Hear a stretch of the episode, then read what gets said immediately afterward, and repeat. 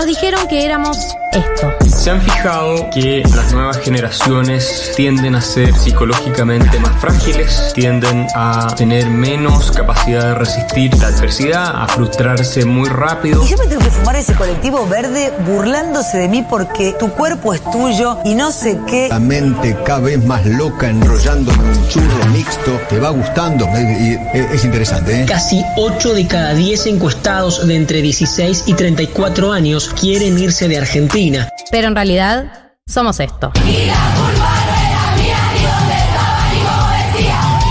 Educación sentimental que hemos recibido y que es constitutiva de nuestras maneras de responder afectivamente al mundo. Porque le doy un beso, me quiere matar a mí, la homofobia no se acepta en mi país. Miren, esto no es Twitter. Hay reglas, hay sanciones. Yo no pienso ser su víctima. No tengo problema en ser su enemiga y en demostrar insistentemente que para mí lo que le vienen a proponer a la sociedad está mal. Galia Moldavsky, Martín Slipsú y María del Mar Ramón escriben la agenda de la generación que vino a seguir conquistando derechos. Esto es 1990.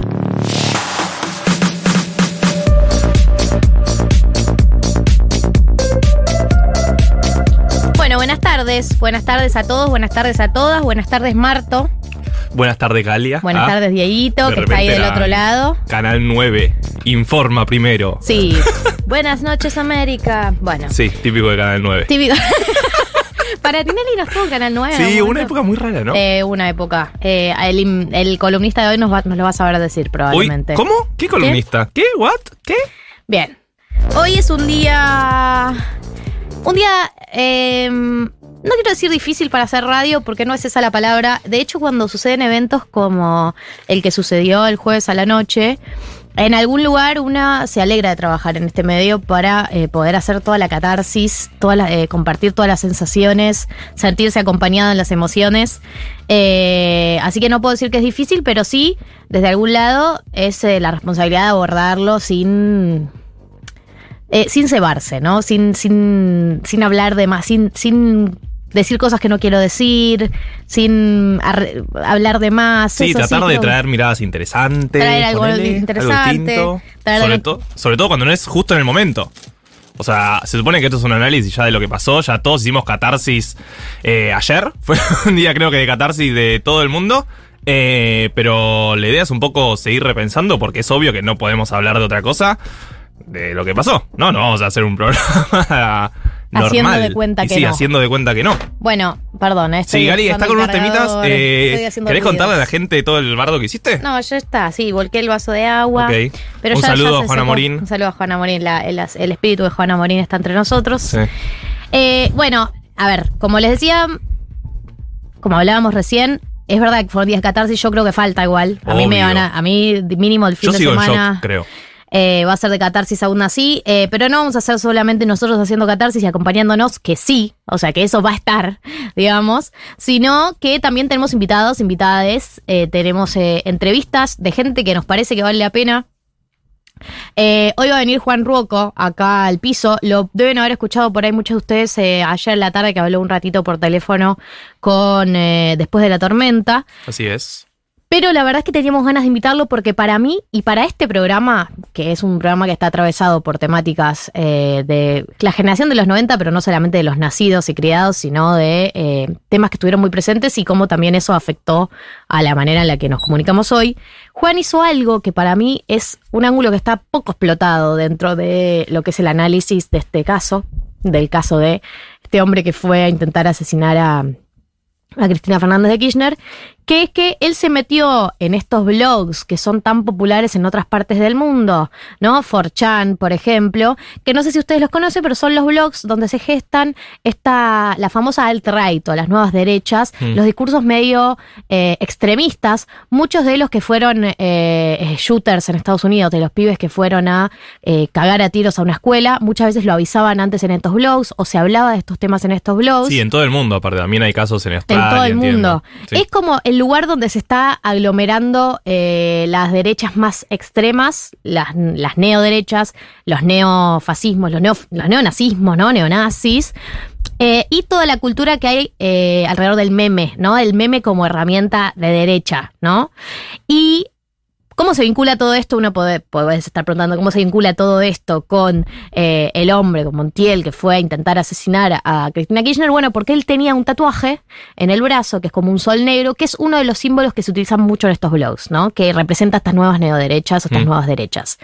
Entonces, eh, Juan hizo algo que es analizar mucha de la simbología que está presente en el caso de este, este hombre que fue a intentar asesinar a Cristina Kirchner y lo vincula con eh, las conversaciones que se están teniendo en estos blogs. Eh, así que le invitamos un poco para que nos cuente sobre esto, porque yo la verdad que no, no ni siquiera de chusma estuve viendo, conozco poco, no conozco el lenguaje. No conozco los símbolos, no conocía nada, leí las cosas que escribió Juan y me pareció que era un ángulo súper interesante y que nos atraviesa, porque hay mucha gente joven en esos blogs, muchos pibes jóvenes y los que llevan a la acción muchas de estas ideas son pibes jóvenes. Sí, siempre hablamos Creo que de. no es casualidad que el atacante tenga 35 años. Obvio, siempre hablamos de las nuevas derechas y las redes sociales y demás. Está bueno profundizar un poco en eso. Eh, y con casos puntuales. Digo, ya no es eh, la nueva derecha de un chabón en Texas que agarra un arma en Walmart Sí, y va a un sí, sí. colegio, sino que es súper cercano a nosotros y tratar de entender. Obvio, no estamos diciendo tampoco que eh, el chabón lo haya avisado antes en 4chan o eso, pero sí creemos que hay algo súper interesante para discutir de, de No, ese, y, y, de a ese ver, creo que en ningún caso nadie va a intentar hacer. Creo que hay, hay algo irresponsable que es intentar hacer eh, vínculos lineales entre las cosas. Esto generó esto. Sí, sí, sí, no, sí. me parece que la responsabilidad es también ver qué escenarios o qué caldo se fue cultivando para que su- pudiera surgir un emergente como este hombre, más allá de querer hacer eh, vínculos lineales, ¿no? O establecer causalidades, eh, pretender conocer la mente de esta persona. No ese es el objetivo, pero sí me parece interesante un poco eh, mirar el panorama. Y en ese sentido también vamos a entrevistar hoy a María Esperanza Casullo, También conocida como Mecasuyo. como Meca Suyo. En Twitter. En Twitter, tal, tal vez la lean en su excelente newsnet- newsletter de Cenital que sale los domingos. Mm. Eh, a mí ella me parece una eh, politóloga brillante y una persona que en general tiene cosas distintas para decir. Así que vamos a hablar un poco también de eh, cómo se vincula eh, el evento del jueves a la noche con la democracia, con la violencia política, la historia de la violencia política en Argentina. Eh, y en general, como escucharla, ver su lectura sobre esto me parece que va a ser interesante. Y por último, Sí. no está vinculado con el intento de asesinato de Cristina Kirchner, pero sí es una novedad que teníamos para el programa de hoy que decidimos sostener, porque estamos muy contentos de que se suma al programa, porque es un nuevo columnista Yeah, yeah, yeah, y porque teníamos ganas de eh, terminar el programa un poco cha- eh, presentándolo, presentándoselo para los que todavía no lo conocen y para los que lo conocen, para que festejemos juntos también la buena noticia de que se sume al programa. Eh, va a traer hoy una. Una. ¿Cómo explicarlo, no? un árbol genealógico de la historia de la televisión leída desde las casas de Game of Thrones. Esta es la propuesta. Así como lo escucharon. Las casas de la televisión, es decir, las ramas de la televisión, leída como casas de Game of Thrones. Por ejemplo, la casa Suar, la casa No, pero no, me estás Mirta todo. Bueno, Pero, pero, che.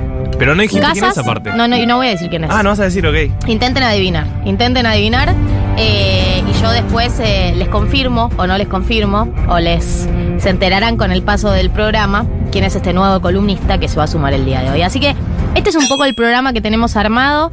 Eh, hay una tesis que quiero que nos metamos en minutos que tiene que ver con el rol de los influencers, hashtag el rol de los Hashtag. es el nuevo, el rol de los Sí, influencers sí, es el sí. nuevo el rol de los medios. Sí, la ley de influencers. Eh, en unos minutos nos vamos a meter con todo eso, en unos minutos vamos a profundizar y vamos a seguir charlando sobre todo lo que pasó eh, con el intento de asesinato de Cristina Kirchner, pero si les parece, arrancamos el programa.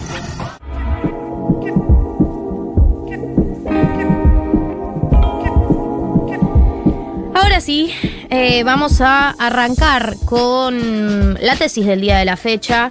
Como ya hay mucho que se ha hablado sobre eh, el evento del jueves a la noche, sobre el intento de asesinato de Cristina Kirchner, queríamos aportar algo, bueno, no sé si aportar, pero bueno, una, una propuesta de una, un debate que fue medio lateral, que por ahí no es el centro de esto, porque el centro de esto me parece que es muchas de las cosas que ya se hablaron además acá el día de ayer, como los discursos de odio, los acuerdos democráticos, muchos de los puntos que me parece que no tiene sentido que yo los repita, porque por suerte hay muy buenos comunicadores en esta radio y estuve escuchando el día de ayer eh, y me sentí muy orgullosa de estar en una radio que haya tenido una cobertura como la que tuvo. Sí, y tema. aparte después vamos a hablar con especialistas, así que ¿para qué hablar nosotros de ese tema si vamos a tener a Mecasuyo y, y otros? Como dijo Nico? Quiato, ¿para qué voy a hablar yo si hay gente que ya sabe hablar de este tema?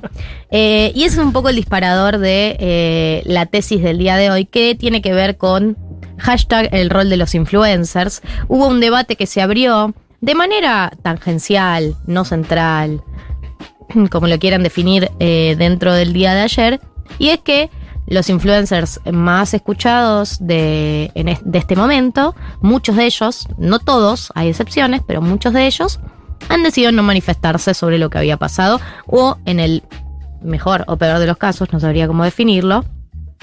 eh, se manife- su manifestación fue decir que ellos no iban a hablar del tema e incluso ni siquiera se animaron a decir repudio un intento de asesinato a la vicepresidenta, sino que lo máximo que se animaron a decir fue lo que sea que fue lo que pasó un montón. Sí, o sea, sí, y no estoy no, a la, exagerando. no a la violencia. Pelearse es malo. Eh, traten de no matar a nadie de ninguno de los dos lados. Eh. Ojo, ojo con eso. Eh, seguro saben de qué tipo de influencia estamos hablando. Tampoco es personificar en No, uno no. muy puntual. Pero fue un discurso, incluso si hay muchos músicos también, muchos conocidos, que tampoco dijeron nada de, de la nueva camada joven. Pero hay algo de los influencers y el discurso de, que tienen estos influencers en redes, que por ejemplo Danila Suárez Tomé, que tal vez la conocen, es una tuitera conocida, eh, eh, estaba hablando en los últimos minutos, las últimas horas sobre el tema, que para mí es interesante, es también pensar qué les pedimos a los influencers, ¿no? Eh, eso, sí, me contás un poco de lo que planteó. Bueno, yo a Danira la, vengo siguiendo, ella hace el podcast Ocultonas, que está espectacular. Sigue, es filósofa y sigue muchos temas eh, de actualidad y siempre tiene algo distinto para decir. ¿Cuál, ¿Cuál era el planteo que hacía? No, bueno, ella lo que decía era que eh, habría que demitificar un poco que los influencers tienen un rol social. Y lo que dice es, no tienen ese rol social, no es que son un, un, actor importante en la sociedad, sino que básicamente lo que están haciendo es intentar venderte cosas. Y su trabajo es ese, o sea, viven de poder generar ese tipo de engagement para poder generar eh, ventas, eh, al fin y al cabo. Eh, y yo, en algún punto, hace un par de semanas, eh, tuve este pensamiento interno, no sé si les pasó, de estoy viendo una cantidad de publicidad por gente que sigo en mis redes, que es increíble. Eh, ella lo que dice en, es- en- en esa línea es como que defiende un poco Twitter, porque dice, Twitter no está cooptado por Twistars. O sea, no es que vos lees Twitter y todos los tuiteros conocidos te quieren vender cosas todo el tiempo, como puede ser Instagram. Eh, pero en Instagram yo dejé de seguir un montón de gente, muchísimos famosos que seguía porque no sé bien por qué, no sé qué espero de esa gente, por qué la sigo. Quiero ver cómo viven, quiero ver qué están haciendo constantemente. Eh, y creo que hay algo de, de esa pregunta que se hace ella que está interesante, también qué esperamos de los influencers, ¿no? ¿Por, qué, por qué depositamos tanto en ellos? No, a ver, eh, lo que me surgía a mí era la siguiente sensación. Eh, es doctora en filosofía, Danila, nos eh, aclaran. A, a mí lo que me surgía era lo siguiente. Es verdad que yo, a, veces se le pide a gente que labura en el área del entretenimiento, un área más de eh, que tiene un rol que tiene que ver con pensar en otra cosa, con entretener, con reírse. Yo creo que no se le puede pedir que hagan un programa de tres horas dedicado a esto como lo haríamos por ahí nosotros, como lo haría yo, como lo vamos a hacer parcialmente en 1990, como lo hice en mis otros trabajos parcialmente también, o totalmente. Creo que no está bien pedirles eso porque ellos no están en condiciones de hacer un programa de tres horas sobre el tema. Y sería pedirles más de lo que pueden y de lo que están interesados. Mm. Ahora, me parece que tenés dos salidas ahí. Una salida es que entrevistes a alguien que sabe y, y que conoces y que confías en su neutralidad, en la línea que suele tener. Digo, hay gente con la que se puede hablar que es conocida por cierta neutralidad. O sea, Diego Leuco, fingiendo que él no está en condiciones de hablar de este tema, es una decisión, me parece, que no tiene que ver con que está haciendo un programa de entretenimiento, sino con el personaje que le está construyendo en ese programa de entretenimiento, que es un, programa, un personaje que, este, que lo que está intentando es desarmar todo el personaje que fue hasta el día de ayer. Mm. Entonces, eso es sobre el caso de Leuco. Pero digo, en general para el resto de los influencers puedes o llamar a alguien que sepa, o en todo caso, si no querés hacer eso, hace, arrancas el programa diciendo repudio lo que pasó con el intento de asesinato a la vicepresidenta de la nación, haces una declaración de principios y seguís adelante. Pero lo que a mí me sorprendió de algunos influencers es, bueno, algunos, la nada, ¿no? La- ni siquiera, ni un acercamiento al tema. Sí, sí, silencio. Silencio. Y de otro lado, los que intentaron hacer una aclaración que no hayan podido decir una frase así como repudio lo que pasó, sino que digan como bueno, una cosa medio abstracta, ¿no? Como bueno y un montón todo lo que pasó y eh, nada, la violencia no, como nadie, un nadie menos, ¿no? Una cosa así. O sea, hay un video filmado desde 25 ángulos distintos de una persona poniéndole un chumbo a la cabeza de la vicepresidenta de la nación y vos te cuesta poner en palabras qué fue lo que pasó, digamos, o sea, me sorprende que a veces uno piense que hay eventos que trascienden estas discusiones eh, de grieta o de no querer posicionarse, sino algo que te mueve desde un miedo más visceral, pensaría yo, ¿no? Como un miedo Obvio. de tipo, no quiero vivir en un país Creo que, así. que todos tuvimos ese miedo, ¿no? Como. No bueno, sé, todos yo- no. Claro, es que yo pensaba, ¿qué persona puede querer no solo que la maten a Cristina Fernández, sino que vivir en un país en el que matan a la líder política de- del otro lado, digamos, ¿no? Sí, sí, sí. del otro que pensás. Como yo, yo no querría vivir en un país tampoco así, ¿no? No, pienso Pero eso. se ve que hay gente que sí, es rarísimo. No sé si, si sí, pero lo que digo es, me sor- lo que me sorprendió fue eso, no tanto lo que algunas personas por ahí esperaban, que es que, bueno, tenés que estar como nosotros cubriendo el tema. Eso por ahí no lo pediría. Lo que me sorprendió es que sea tan difícil hacer un repudio casi institucional. Si te, no sé, tipo, la AFA hizo un repudio institucional. No sé cómo, cómo, cómo explicarte. Pero eh, me sorprendió que no pudieran ponerlo en palabras, que dijeran como, bueno, lo que sea que pasó, como lo que sea que pasó, o sea, no hay lo que sea como, a menos que vos creas que esto fue armado, como lo cree un sector muy, muy, muy marginal de la sociedad, y entonces sí estás comido por la... O sea, entonces sí tienes una postura política, porque hay un, sector muy particular que cree que esto está armado. Sí, es que creo que también se juega un poco algo que, que te pasé en una nota de Semán, que después solamente hablemos con, con María Eugenia. Eh, que él decía, no sé si la polarización es tan fuerte en la Argentina, sino que hay algo que está pasando en muchas partes del mundo, que es que la extrema derecha se está radicalizando muchísimo más que lo que puede ser la extrema izquierda. O sea, ayer vimos a Miriam Bregman, al PTS, a un montón de partidos marchando en contra del, del intento de asesinato. Eh, y la extrema derecha salió a decir que, que estaba actuado, que no creía. Un montón de tuiteros conocidos diciendo que habían subido notas eh, antes, o sea, que ya sabían del intento de atentado. O sea, un delirio. Y entonces decir no a la violencia de los dos lados. Sí, sí, nadie menos. Claro, es equiparar algo que no es equiparable. No, eh, a mí me pasó algo que es que su- sumo algo a, lo que decías, que es algo que. Por eso es una sensación que tengo yo, digo. Em, ¿Sabes la sensación que me dio a mí? Porque si vos crees, si vos crees que lo de ayer fue armado, ya estás en un nivel de eh, antikirchnerismo, ¿no? Bastante extremo, ¿no? De creer que hay un movimiento político que es capaz de hacer una cosa así. Tenés que pensar realmente lo peor del otro para creer que es una posibilidad que lo hayan armado. Y en algún lugar creo que lo que atraviesa, yo no creo que estos influencers, que no, tampoco me interesa usar nombres, pero que estos influencers, que todos saben de quiénes estamos hablando, sean necesariamente, no digo que no haya algunos, pero que sean necesariamente anti-kirchneristas o gorilas o como los quieran llamar, sino que forman parte de una generación que, eh, de una generación que eh, está muy antipolítica. No, y, una- y un descreer de la política que se, tra- que se traduce en cinismo. Ya no, no creo en nada. Se anuncia un plan, bueno, vamos a hacer, hacer esto, no, te, no creo porque no creo en nada de lo que decís, porque tu palabra ya no tiene ninguna legitimidad, no te creo, no creo en los políticos. Ah, bueno, y, a- y, y por eso iba el caso de Santi Maratea, que me parece muy representativo. Creo que él puso en palabras algo que les debe estar pasando a muchos de estos influencers. Yo digo, en el, en el mejor de los casos, no te hablo de los que tienen una postura política y no quieren ah, hablar porque no se quieren exponer. Santi Maratea ayer y me parece que Santi Maratea además es un referente de, Sí, sí, eh, es de- como. de estos influencers. El physic to roll del influencer argentino hoy en día. Eh, Santi Maratea se levanta, se levanta, no sé cuándo fue, esa noche, se entera de lo que pasó, del intento de asesinato a Cristina y tuitea, qué triste eh, lo que pasó. Bueno, lo salen a bardear, ¿no? Entonces él sube a Stories Y mirá la conclusión a la que llega Santi Maratea, eh, que es algo que me flashó muchísimo.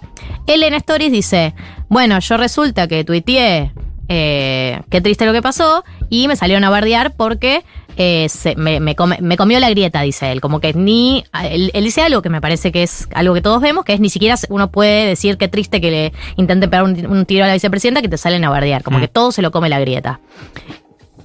Y él empieza con esa reflexión y dice, pero después me di cuenta, dice, de que yo pisé un palito, dice, porque si yo me meto en esta discusión, eh, me doy cuenta que no está, a la mayoría de la gente no está dando esa discusión, son como los mismos de siempre, un, un sector que habla de política de siempre, que no le cambia a nadie, que la discusión se la come la grieta, no va a ningún lado, no lleva a ningún lado que yo participe, porque no, no, no hay verdadero interés en, en charlar sobre el tema y tampoco es, mucha gente la que está hablando del tema.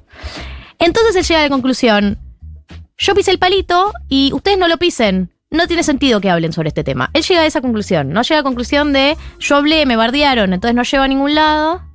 Entonces, medio que tampoco tiene sentido que, que hablen ustedes del tema. Eh, llega a la conclusión de que no valía la pena formar Mm. parte de la discusión. Y creo que eso debe atravesar a muchos de ellos que tienen, en el peor de los casos, miedo de que se le caigan marcas, miedo de perder esa- ese, ese rol tan masivo, ¿no? Que ser masivo implica resignar esos discursos que pueden hacer que te dejes de seguir un porcentaje de personas. Y por otro lado también que se sienten tan alejados y la, y la ven tan pantanosa la discusión política que ni siquiera intentan participar. Ni Claro, es siquiera que- con algo que a nosotros nos parece tan básico y tan fácil como repudiar un intento de asesinato. Claro, es que cuando vos lo repudiás, que es lo que decís vos que dice Santi Manatea, cito a alguien que está citando, pero ¿lo critican también este grupo marginal o no? Que de vuelta alguien escribía acá en el chat que no es tan marginal ni mínima la porción de gente que piensa eso, que estuvo armado o que, que nos movemos en un círculo y tenemos nuestros egos. Puede ser, pero igual que ya se ponga en discusión si está bien o mal repudiar un intento de asesinato a la vicepresidenta y expresidenta de la nación, es fuerte. Porque si vos repudiás y sale y viene una catarata de tuiteros eh, marginales o no a putearte, es como, ah, ok.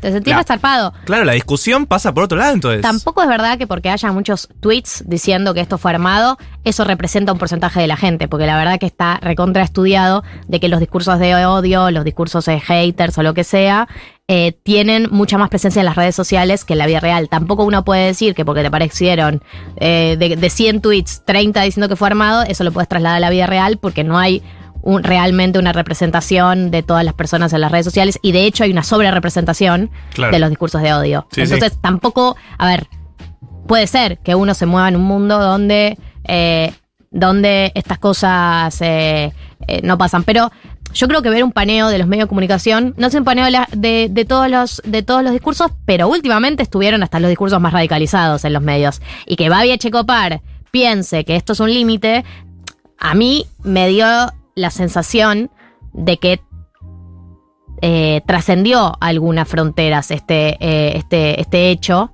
eh, trascendió algunas fronteras y mucha gente que no pensábamos que iba a tomárselo en serio, te lo tomó en serio. Esto no es por quitarle toda la responsabilidad histórica que tiene Babi Checopar en la construcción de. en la construcción de los discursos de odio. Sí. Pero bueno, un poco ese. Eh, me parece. mm, Nada, eh, en algún lugar lo que dice Danila de qué es lo que esperamos. eh, no sé qué es lo que esperamos. Por ahí es eso, por ahí es nosotros también eh, dejar de creer que son realmente figuras que tienen que ver con una responsabilidad social, sino más bien con una escapatoria a lo- al- a los temas sociales, a Sí, los sí. temas políticos, Y a los temas que nos atraviesan. Y el como- sistema de influencers todo el tiempo está jugando con yo soy como vos. Por ende, como yo soy como vos, vos tenés que ser como yo y consumir esto que estoy diciendo que consumas. No, y en algún lugar también yo soy como vos es, yo tampoco sé. Como ese lugar de tipo, yo soy como vos, yo ni idea, no sé de Claro. política, vayan a escuchar a los que saben. De hecho, era un poco la línea de ayer. Hay gente que sabe de esto, no somos nosotros. Pero me parece que nadie le está pidiendo que hablen desde un lugar del saber ni de explicar, sino de un lugar más em, emocional, no sé. Sí, ¿No de valores, conmovió? de, de- valores humanos, democráticos, sí, sí, sí. universales, independientes del momento eh, del partido político. No sé, por ahí es mucho pedir. Eh, acá daban un ejemplo que es el de que Paulina Cocina no puso nada. A mí no me parece, me parece que primero no me parece ir a por nombres, digo, me parece que eh, si vamos a ir a cancelar a alguien con nombre y apellido, eh, debería ser por algo que haya hecho, no por algo eh, que me parece que no tenemos idea qué pasó ni podemos sacar demasiadas conclusiones. Me parece que es mucho salir a, cancelar a alguien porque no puso nada. Eh, también por lo que la conocemos a Paulina Cocina y se ha manifestado sobre un montón de temas ya. Me parece que también hay algo de su trayectoria, de los temas de los que ha hablado, que le dan, no sé, uno le da un changüí. No es como un influencer que nunca habló sobre nada y se mantiene al margen de todo.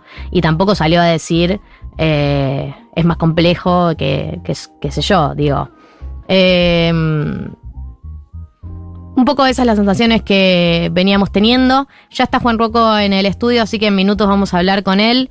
Eh, sigan compartiéndonos eh, lo que no, los que les parece. Los recibimos en el 11 40 66 0000. Si les parece, Gorilas y Tame Impala. New Gold se llama el tema.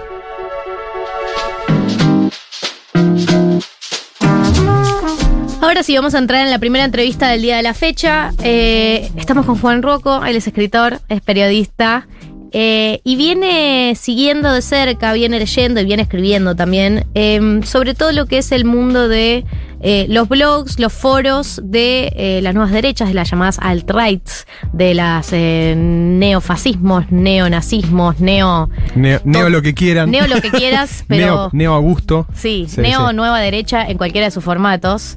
Eh, y encontró un link, obviamente, no, ya hemos aclarado, pero vamos a aclarar, ¿no? Un link lineal No, entre no, el hombre que intentó cenar a Cristina Kirchner, pero sí por ahí unos símbolos en común que se repiten y que eh, por ese, entre otros motivos, teníamos ganas de invitarlo hoy a charlar. Yo quiero que arranques contándole a la gente, si podés, si querés, Sí, brevemente. si no muy imperativo.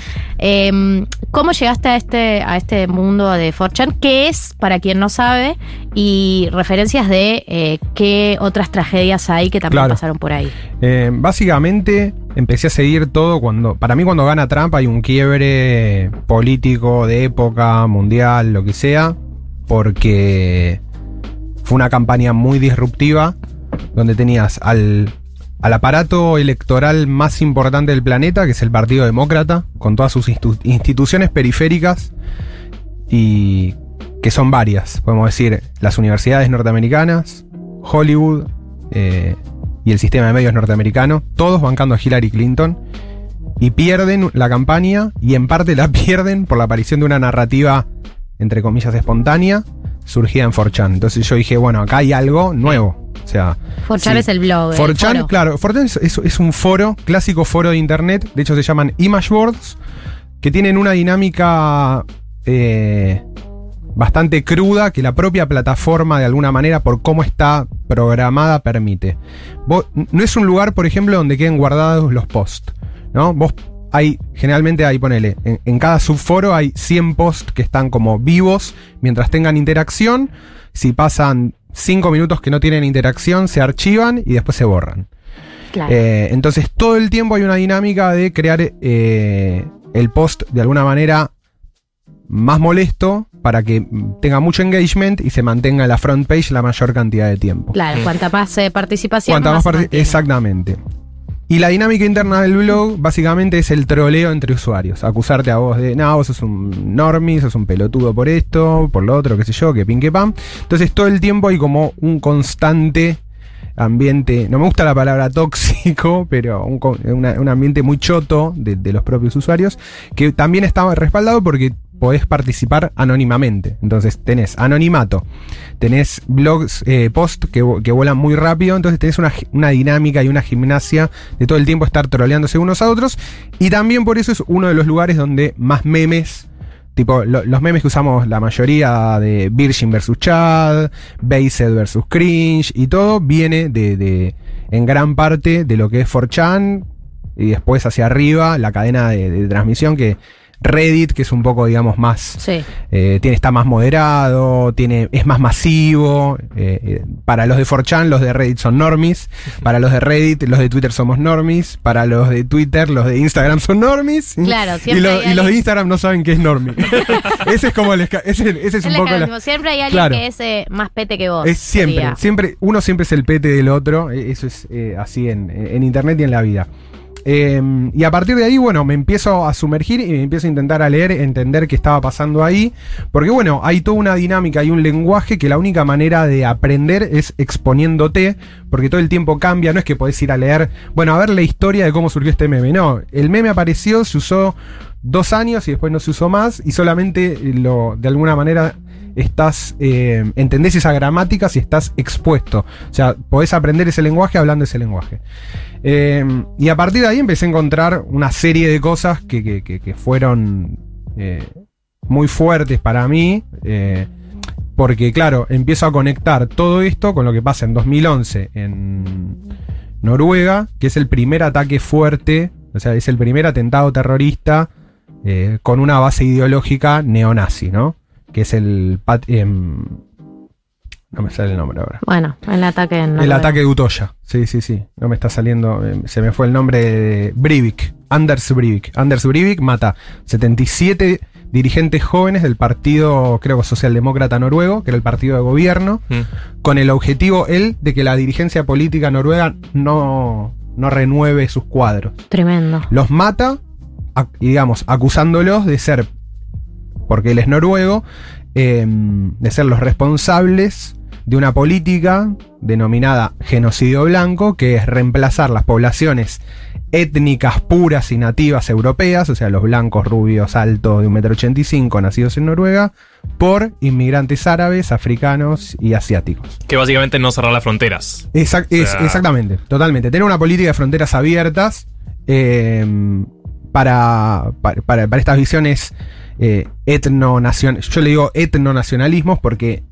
unen a nivel metafísico la idea de nación con la idea de concepto biológico, ¿no? Sí, que es algo que igual lo vimos en. La Segunda Guerra Mundial, los nazis. Tal cual, Ese, está- literalmente- ese es, el, es el núcleo, por eso hay que llamarlos de, como son, digamos. Es el núcleo de, de la ideología racial nacional socialista. Eh, a partir de esto, el tipo sube, o sea, hace el ataque Mm. y el ataque lo utiliza como, un, instrumento político. Utiliza el terrorismo para difundir una idea.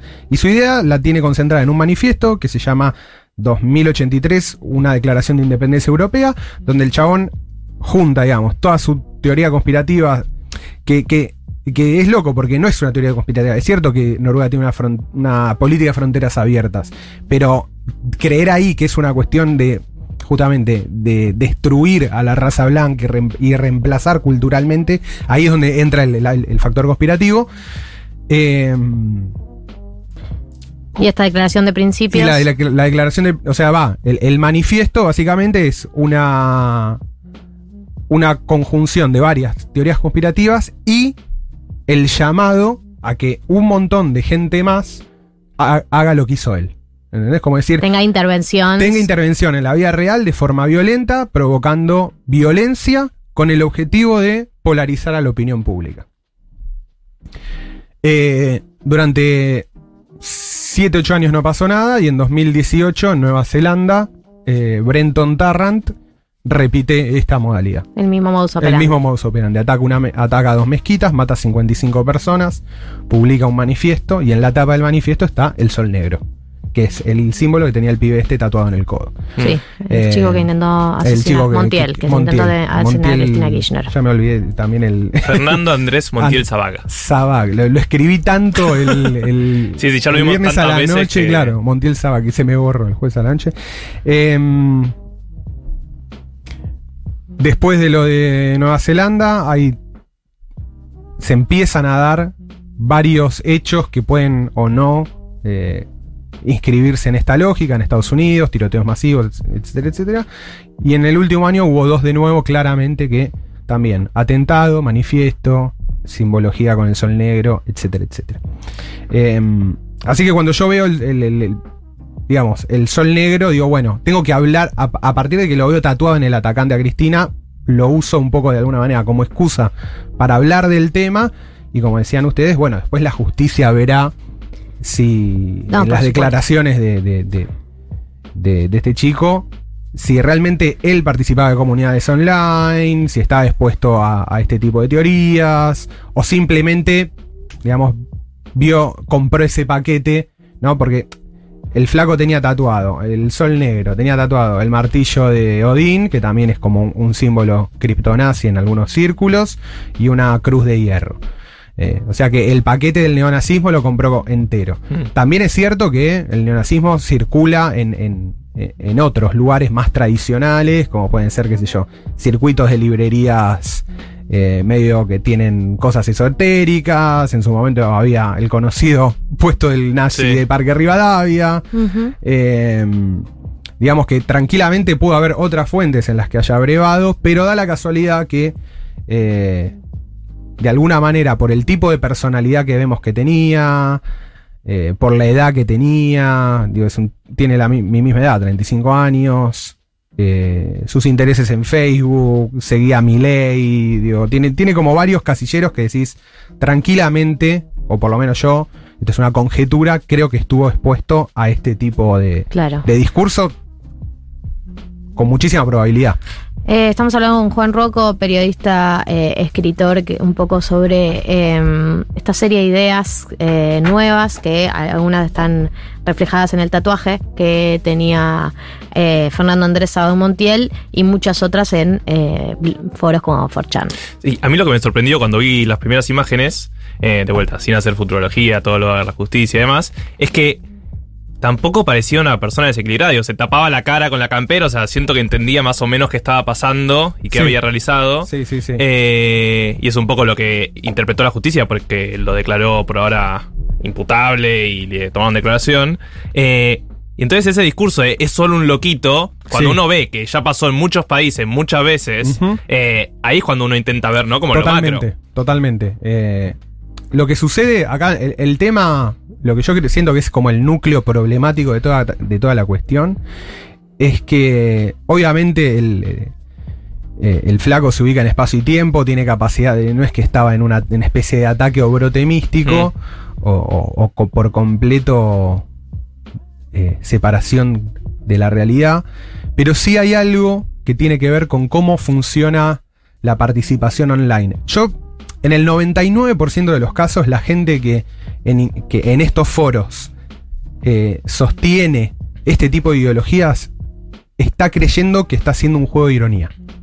Y eso, eso es lo que a mí me ¿Ah, sucede. sí? Sí, eso es lo que a mí me sucede todo el tiempo cuando yo escribo sobre estos temas y, y aparece gente que, que está en los foros y también está en Twitter y me putean normi de mierda y todas las cuestiones y vienen y me rompen las pelotas porque me dicen, sos un tarado que no entiende que estamos siendo irónicos, ¿viste? Y la realidad es que eh, eh, eh, la forma en que, se participa tiene algo que, yo suelo decir y hay otra gente más académica que también está hablando un poco del tema, que tiene que ver con, con un fenómeno que se llama como live action role playing, que es en, en- en idioma internet es larpeo, que tiene que ver con esto, con que vos online tenés una distancia muy fuerte con lo que sos vos en tu vida común y corriente, y a través del anonimato que te permite una plataforma de este tipo, podés sacar como toda la bronca contenida, eh, todo- todos los sentimientos de injusticia que sentís de la sociedad para con vos. Entonces es como una especie de desahogo donde cada vez decís cosas peores y terminás metido defendiendo ideología nazi. Claro. El problema ahí es que de toda esa gente que maneja esta especie de metacódigo de esto es un juego y estamos siendo irónicos, hay un porcentaje muy chico que no lo entiende. ¿Por qué? Porque está expuesto a eso y eventualmente va a comprar todo el paquete ideológico y lo va a llevar a la acción. Sí, estadísticamente siempre vas a tener a alguien es una que cuestión- se vaya. Es una cuestión estadística. Hay alguien que va a morder banquina. Hay alguien que se va a ir al pasto. Mm. Y irse al pasto para esta gente no es eh, algo tranca. Es un magnicidio, es matar 77 personas, se pone una bomba. No, y, y pienso algo también, ¿no? Eh, sobre toda esta gente que te dice, mira, bueno, esto es una especie de juego donde a ver quién dice lo peor que puede decir, Sí. donde hay una distancia entre mi yo real y mi yo virtual. Eh, pero la verdad es que hay que tener el cuero para decir alguna de las cosas no, que se hay que dicen te- ahí, hay, ¿no? hay que, obviamente, Ay, hay ¿no? que, o sea, este es el tema. Es eh, eh, la discusión pasa por, bueno, si estás 18 horas de tu, de tu día diciendo cosas deshumanizantes de todos los seres humanos que te rodean, algo te está pasando, hermano. ¿entendés? Claro. No, esto no es, nor- no hay ninguna manera de que esto sea ni normal ni justificable por más que esté dentro de un contexto de juego. ¿No? Sí, y, y- y veía los, los, los memes, algunos de los que vos compartías, ¿no? Eh, algunos antisemitas muy similares a los que a los que se publicaban en la época de- del nazismo, ¿no? De Sí, sí. el judío retratado con esta nariz. Eh, hay uno que me llamó mucha atención, la de el judío que es como un titeritero Sí, y los títeres Son, serían eh, la comunidad LGBT, el ambientalismo, el feminismo, la marihuana, como que toda la izquierda. los judíos que manejan el mundo, eh, maneja todos estos nuevos discursos que vienen como el supuesto marxismo cultural, ¿no? Totalmente. Que totalmente. es, eh, Todo eso está dentro del paquete. Digo, y para, para, para configurar un meme con esa cantidad de mensaje de odio adentro, con esa cantidad de metamensaje, digo, ¿cuánto podés despegarte vos, por más que no sea tu voz de la Totalmente. vida real, te de ser el creador de una cosa así? Te come. Es, es un discurso que eventualmente vos estás eh, expuesto X cantidad de tiempo y llega un momento que lo empezás a. O sea. Quizás acá estoy casi cayendo en, en- viejas teorías comunicacionales como la aguja hipodérmica, ¿viste? Pero. eh, pero algo del. Tiene. Por eso cuando uno habla de memes, hay algo del meme que tiene una cuestión casi de naturaleza infecciosa, ¿viste? Como que eh, te volvés un host de ese meme. Y en tanto que vos lo reproducís, sea, o sea, si, si uno hace una reproducción completamente acrítica y fuera de contexto de ese lenguaje, de alguna manera te convertís en un vector de ese lenguaje, ¿no? Y estás habilitando que esto permee diferentes capas de la sociedad. Em, lo loco es que este, eh, este lenguaje eh, está completamente, o sea, hace unos años me parecía mucho más, yo incluso leyéndolo y demás, decía esto va a tardar en llegar a Argentina, pero Mm. eventualmente va a llegar. Eh, la aparición del fenómeno de Milley claramente es una es una, una señal de alarma, no una señal de alarma, es esto ya se instaló, esta lógica ya se instaló. Y lo que pasó el otro día para mí va a tener consecuencias graves. O sea, yo en eso soy medio pesimista, ¿no? Como. eh, porque así como hay toda una lectura eh, ideológica eh, de extrema derecha o nazi acerca de qué está pasando en el mundo y acerca de los cambios sociales y acerca de, de- de las nuevas agendas de la izquierda o lo que sea, eh, cuando vos ya entraste en el, en el momento que tu lectura ideológica de la realidad sobrescribe la realidad, no hay ningún tipo de distancia en creer que lo de, lo de Cristina estuvo armado. Sí, No. sí, sí. Y, y- y es eso lo que va a polarizar la sociedad. Por eso yo, yo leía la nota de Seman, leí la nota un poco de la de Seman, y es cierto, no hay una. O sea, es cierto que, que no hay dos bandos iguales. No se puede hablar de polarización simétrica, pero va a haber una polarización asimétrica. ¿Que ¿Qué tiene que ver? O sea, ¿cuál va a ser el núcleo del disturbio? Bueno, hay gente que va a creer que el atentado es una ficción y a vos no hay manera de que vos participes de ese discurso. Entonces, eso va a generar un polo de sentido. Y todos los que estemos afuera y creamos que eso es un delirio, vamos a estar afuera de ese polo de sentido. Entonces, sí, automáticamente, parte de la discusión. y aut- aut- automáticamente nos polarizó a nosotros. No porque queramos, no porque nosotros la buscamos, sino porque nos que- quedamos afuera. Trazaron una línea, y van a- o, o va a trazar una línea, y va a generar un ellos y un nosotros, pero por la radicalidad de lo que están diciendo. Sí, por supuesto, Sí, por supuesto. pensaba- Porque es, imposible, ya es arrastrarse a un tipo de discusión que uno no quiere formar parte también. Totalmente, y es lo que retomo un poco lo que ustedes decían, justo que venían hablando en el bloque, en el bloque anterior, que yo los venía escuchando, que es la disyuntiva de los influencers, ¿no? Mm. Como entienden, todos entendieron que esto va a polarizar de tal manera que les va a afectar el negocio. Entonces, bueno, mejor no me. no hablo de esto, cuido a mi público, de sencillo hasta que aclare, ¿no? Tomo la, la frase del general Perón, eh, para no poner en riesgo a mi público, para no, para no ser yo un agente de polarización. Porque lo que creen, imagínate, o sea, lo que creen algunos es que si dicen que real, si sostienen lo más básico que es, vi un chabón que le disparó en la cabeza a Cristina y fue de verdad, está filmado, Mm, Sí, sí, sí. fue de no verdad. puede- o no sea, puede estar más filmado no, de, pues, de lo que eh, está. una vez, eh, si, si, si no, ni siquiera puedes decir, esto pasó, eh, bueno, básicamente es porque crees, de alguna manera, o, o sos partícipe de que hay un cierto montaje ahí. Sí, sí, hay valores intrínsecos que, no podemos compartir. Exactamente. Me quedaba pensando con esto que decías vos de, de la polarización, tal vez. Eh, en Estados Unidos hay un movimiento conocido que es el Antifa, que son Sí. como los antifascistas, Sí, ¿no? sí. Como que siento que hubo organización también del otro lado, aprovechando estas mismas redes, Exactamente. tal vez de, de- de comunicación como 4chan. Eh, ¿Ves algo similar acá en Latinoamérica? Por ejemplo, con Bolsonaro, no sé, ¿se generó Eh, algo de, de movimiento? La verdad que lo, lo- lo de Brasil no lo estoy. No sé tanto como para opinar. Mm. No, no, no, no sé No, qué, no, pero acá por no sé qué está pasando. Y en Argentina no lo veo, pero sí, Argentina tiene una tradición de, de militancia y organización que yo creo que va a ser más fácil eh, bajar, digamos. Neutralizar. Eh, no, es como, es una actualización del sistema operativo. Es como si nosotros logramos explicarle al campo nacional y popular qué es lo que está sucediendo, ahí ya automáticamente armas un bloque. Sí, sí, creo que mm, Pero a todos nos sí. está costando adaptarnos, eh, Sí. actualizarnos, porque también estamos sorprendidos por la aparición de algunos discursos, ¿viste? Sí, que, que creíste que no te ibas a volver porque a topar. fueron, o sea, va, porque la circulación es muy periférica, es muy subterránea y también primó una cuestión, creo yo, de, durante mucho tiempo de eh, medio despectiva o de creer que solamente eh, con, con- con- con todo lo que implica el sintagma eran virgos de internet, ¿no? Como, ah, estos son unos virgos, Sí. eh, te anda a tomar la leche, libertario, ja, ja, ja, ja, ja, ja. Y ahora, ¿qué hacemos, hermano? ¿Viste? Cuando tenés eh, los lobos en la puerta de tu casa, Wolves at the Gates. Yo creo que, que es importantísimo crear. O sea, que tiene que. Así como. Porque este es, este es un movimiento que se da de abajo hacia arriba, ¿no? Eh, de la periferia hacia el centro. No es.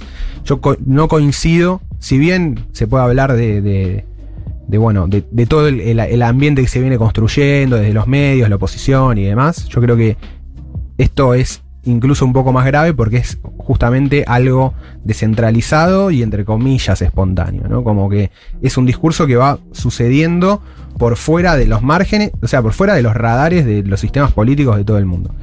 Eh,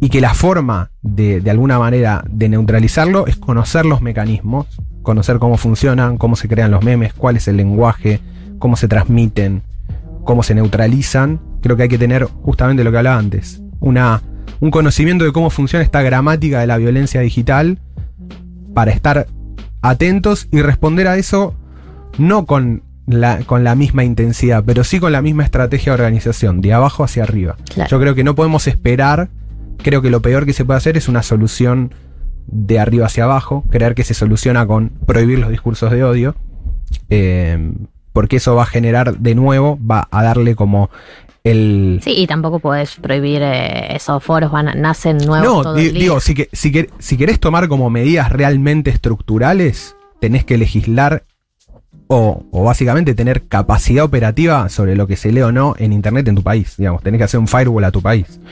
Eh, que es una medida muchísimo más controversial que sacar una ley prohibiendo los discursos de odio. Eh, básicamente tenés que hacer una- un, un Internet a la China, ¿viste? China controla completamente lo que se lee. Eh, es toda otra discusión acerca de cuán autoritario es eso, si te sirve a vos como país, como tu- si es un ejercicio de la soberanía nacional. Digo, es toda otra discusión, pero si querés tomar una medida drástica, esa es la medida drástica. O sea, cortar de raíz la interacción con estos grupos y con esta ideología a través de Internet. Y si no, la otra que te queda es generar anticuerpos en la población y en particular en el, digamos, en el, en el grupo de, en el- eh, digamos, en el grupo objetivo que se mueve en este ambiente, que tanto en Estados Unidos como acá hay dos palabras que son claves para entender el fenómeno. Una en, en Estados Unidos son los NEET, eh, que, que es como sin empleo y sin trabajo. Y acá los chicos que, participan de foros que comparten esta ideología o donde circula, eh, circula mucho menos que en Estados Unidos, es verdad. El componente racial está, e- e- es completamente distinto. Eh, se, se ven a sí mismos como ninis. No estudio ni trabajo. Entonces, el niní. de el niní, pero y automático y, se- y se lo definen como, como una etiqueta casi de orgullo Hmm. y eso genera como una una, una separación intrínseca entre estos pibes y la, y la sociedad, ¿no? O sea, se ven completamente excluidos de la sociedad. Y se ven excluidos porque hace también, hay, hay que decirlo, hace como, digo, si vos naciste en el año 2000, bueno, 10 años de tu vida, Argentina estuvo en, en crisis Sí, eso, económica, eso ¿no? sin dudas, y eso, Eso eh, es muy- para mí no se puede escindir de todo No, el es debate. que no, es que no, ese, malestar no se puede escindir. No, esto es una manifestación, o sea, porque si no es como que, no, surgió del aire. No, no, no. Esto hace, hace, digamos, hace mella en, en, sectu- eh, en una sociedad que está muy castigada, ¿no? Sí, sí, estoy, estoy de acuerdo. No se puede ver una cosa sin la otra. Entonces, las, las dos estrategias, ¿cuáles son? Bueno, lograr que los sectores que estén castigados estén menos castigados, ni hablar, es como, eso es fundamental. Y segundo, entender cómo, cómo funcionan esta, de nuevo, yo le digo gramática porque es la forma más sencilla, gramática, lenguaje, cómo funciona para poder generar anticuerpos desde la militancia y la organización eh, de base y no desde el gobierno. Estamos hablando con Juan Ruoco. A ver, vamos a nombrar. ¿Dónde te podemos encontrar en redes? En redes me, eh, tengo bastante unificado todo. Ustedes ponen arroba real Juan Ruoco en cualquier red social y si estoy me encuentran. Juan Ruoco con doble C, le decimos doble a la gente. Sí, arroba real Juan Ruoco. Eh, Eh, ahí pueden encontrar eh, el artículo del, del que te estábamos Sí, hablando, que el- escribió Juan. El artículo está en mi blog, que es un blog de Substack, que es una plataforma. Ponen realjuanruoco.substack.com y ahí pueden leer el artículo y todos los artículos. Se pueden suscribir también al newsletter que tengo. Pueden comprarme los libros. Bueno, Todo. todo. Todo. Si les gustó, por supuesto, eh, pueden profundizar sobre esto. Y también nos pedían eh, la nota de Ernesto Semán, que nombramos. Sí. Eh, está en el país, se le hizo de Eliezer Budasov. eh, y pueden encontrarlo. El título de la nota es Más que polarización, lo que hay en Argentina es una clara radicalización de la derecha. Exactamente. Gracias, Juan, por No, venir. gracias a ustedes por la invitación. Un gustazo. 1990. Pop con marco teórico.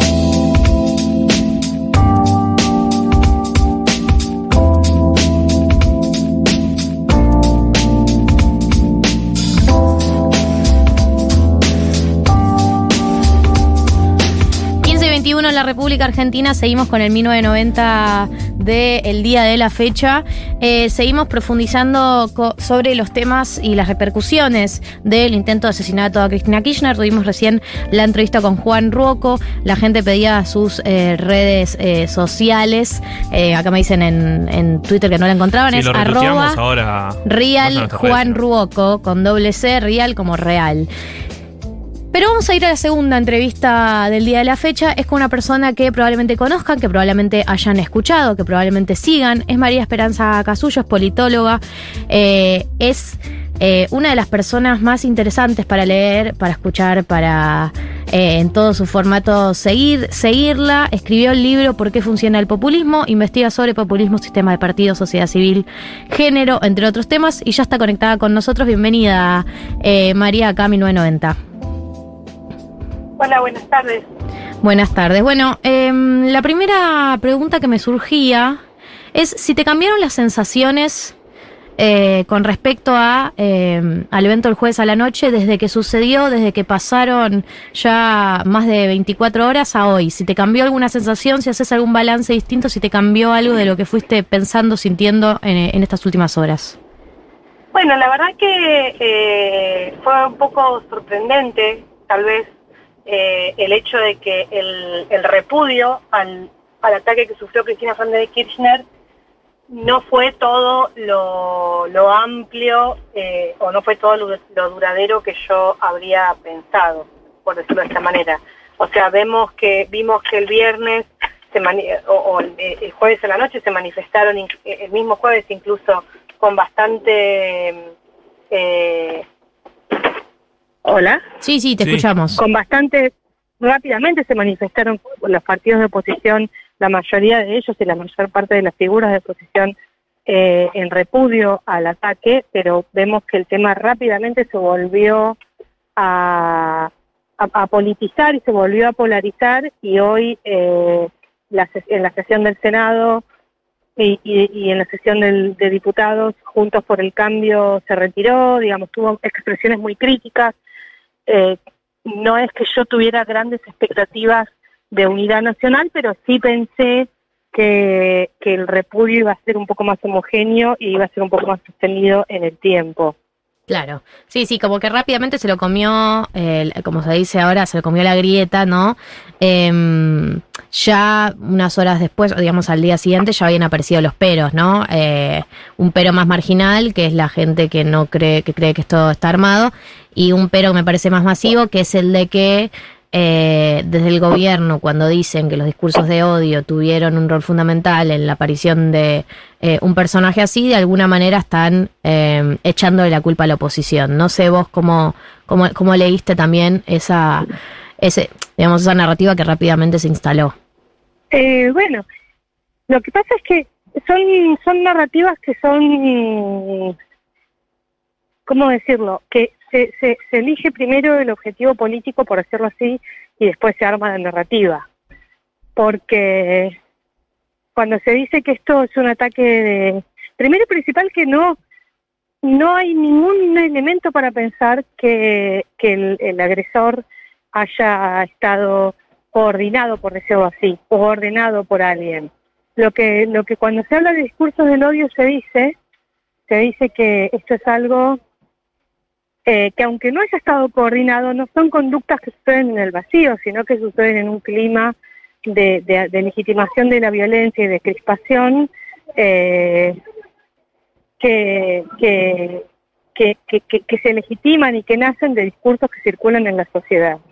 Y esto no es algo, a mí no me parece, eh, o sea, me parece una cuestión como de hacerse, de hacerse cargo, inclusive, de decir rechazamos esto porque esto es como decir que es culpa nuestra, ¿no? Eh, no es culpa de nadie, justamente, o sea, o es culpa de, de digamos, después tenemos que comenzar a discutir a dónde circulan esos discursos, pero pero no no no no es no es evidente eh, no sé uno podría decir sí condeno los discursos del odio punto si no es como asumirse uno como enunciador de esos discursos No, no, no, pero eh, un tema que aparecía acá, eh, a ver, eh, siendo, por algún lado me pasa que eh, me genera dudas este, que establecer una... Hola. ¿Me escuchás? Bien, vamos con los temas. Gracias, perdón. No, está bien, está bien. Estoy Eh, entrando al club, está mi hija muy ansiosa. Ok, ok, ok.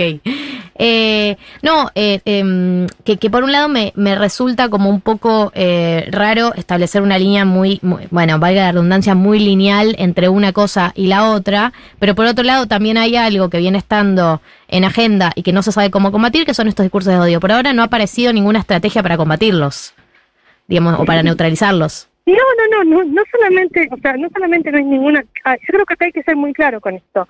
Por un lado, la, la expresión discursos de odio no es algo que surja de la nada, es algo, algo que tiene todo un desarrollo. En Estados Unidos está, es una figura penal, la figura de crimen de odio, ¿no? Crimen de odio de hate crime, por razones de género, por razones de etnia, por razones de orientación sexual. Eh, y cuando uno habla de discursos, y también cuando uno habla de discursos de odio, hay toda una, una producción, una literatura acerca de qué se quiere decir con el concepto de discurso de odio. Eh, no, eh, tiene límites bastante precisos. También es cierto que en ningún lado hoy existe o, hay una seguridad acerca de cómo, de cómo se soluciona esto. ¿no? También creo que hay que ser claro con esto. Pero una cosa es decir que los discursos de odio no están mal, pero no sabemos cómo solucionarlos. Y otra cosa es decir que los discursos de odio no existen, ¿no?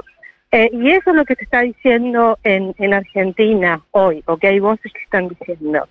Eh, y eso sí me parece preocupante, porque a mí no me parece nada muy raro decir esto, digamos. Eh, Son discusiones que se están teniendo en Argentina, que se están teniendo en Brasil, que se están teniendo en Estados Unidos, que se están teniendo en, en Francia, en Inglaterra. Es un debate que está en todo el mundo. y Me parece que es un debate que hay que, que hay que, que hay que dar.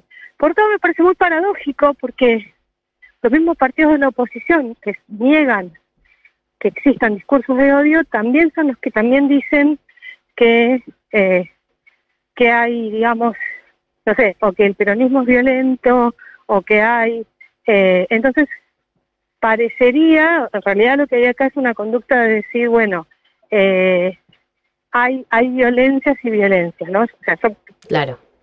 este hay ciertas violencias que nosotros no reconocemos como violencias por decirlo de esta manera Sí, sí, sí, el- o el violento es el otro.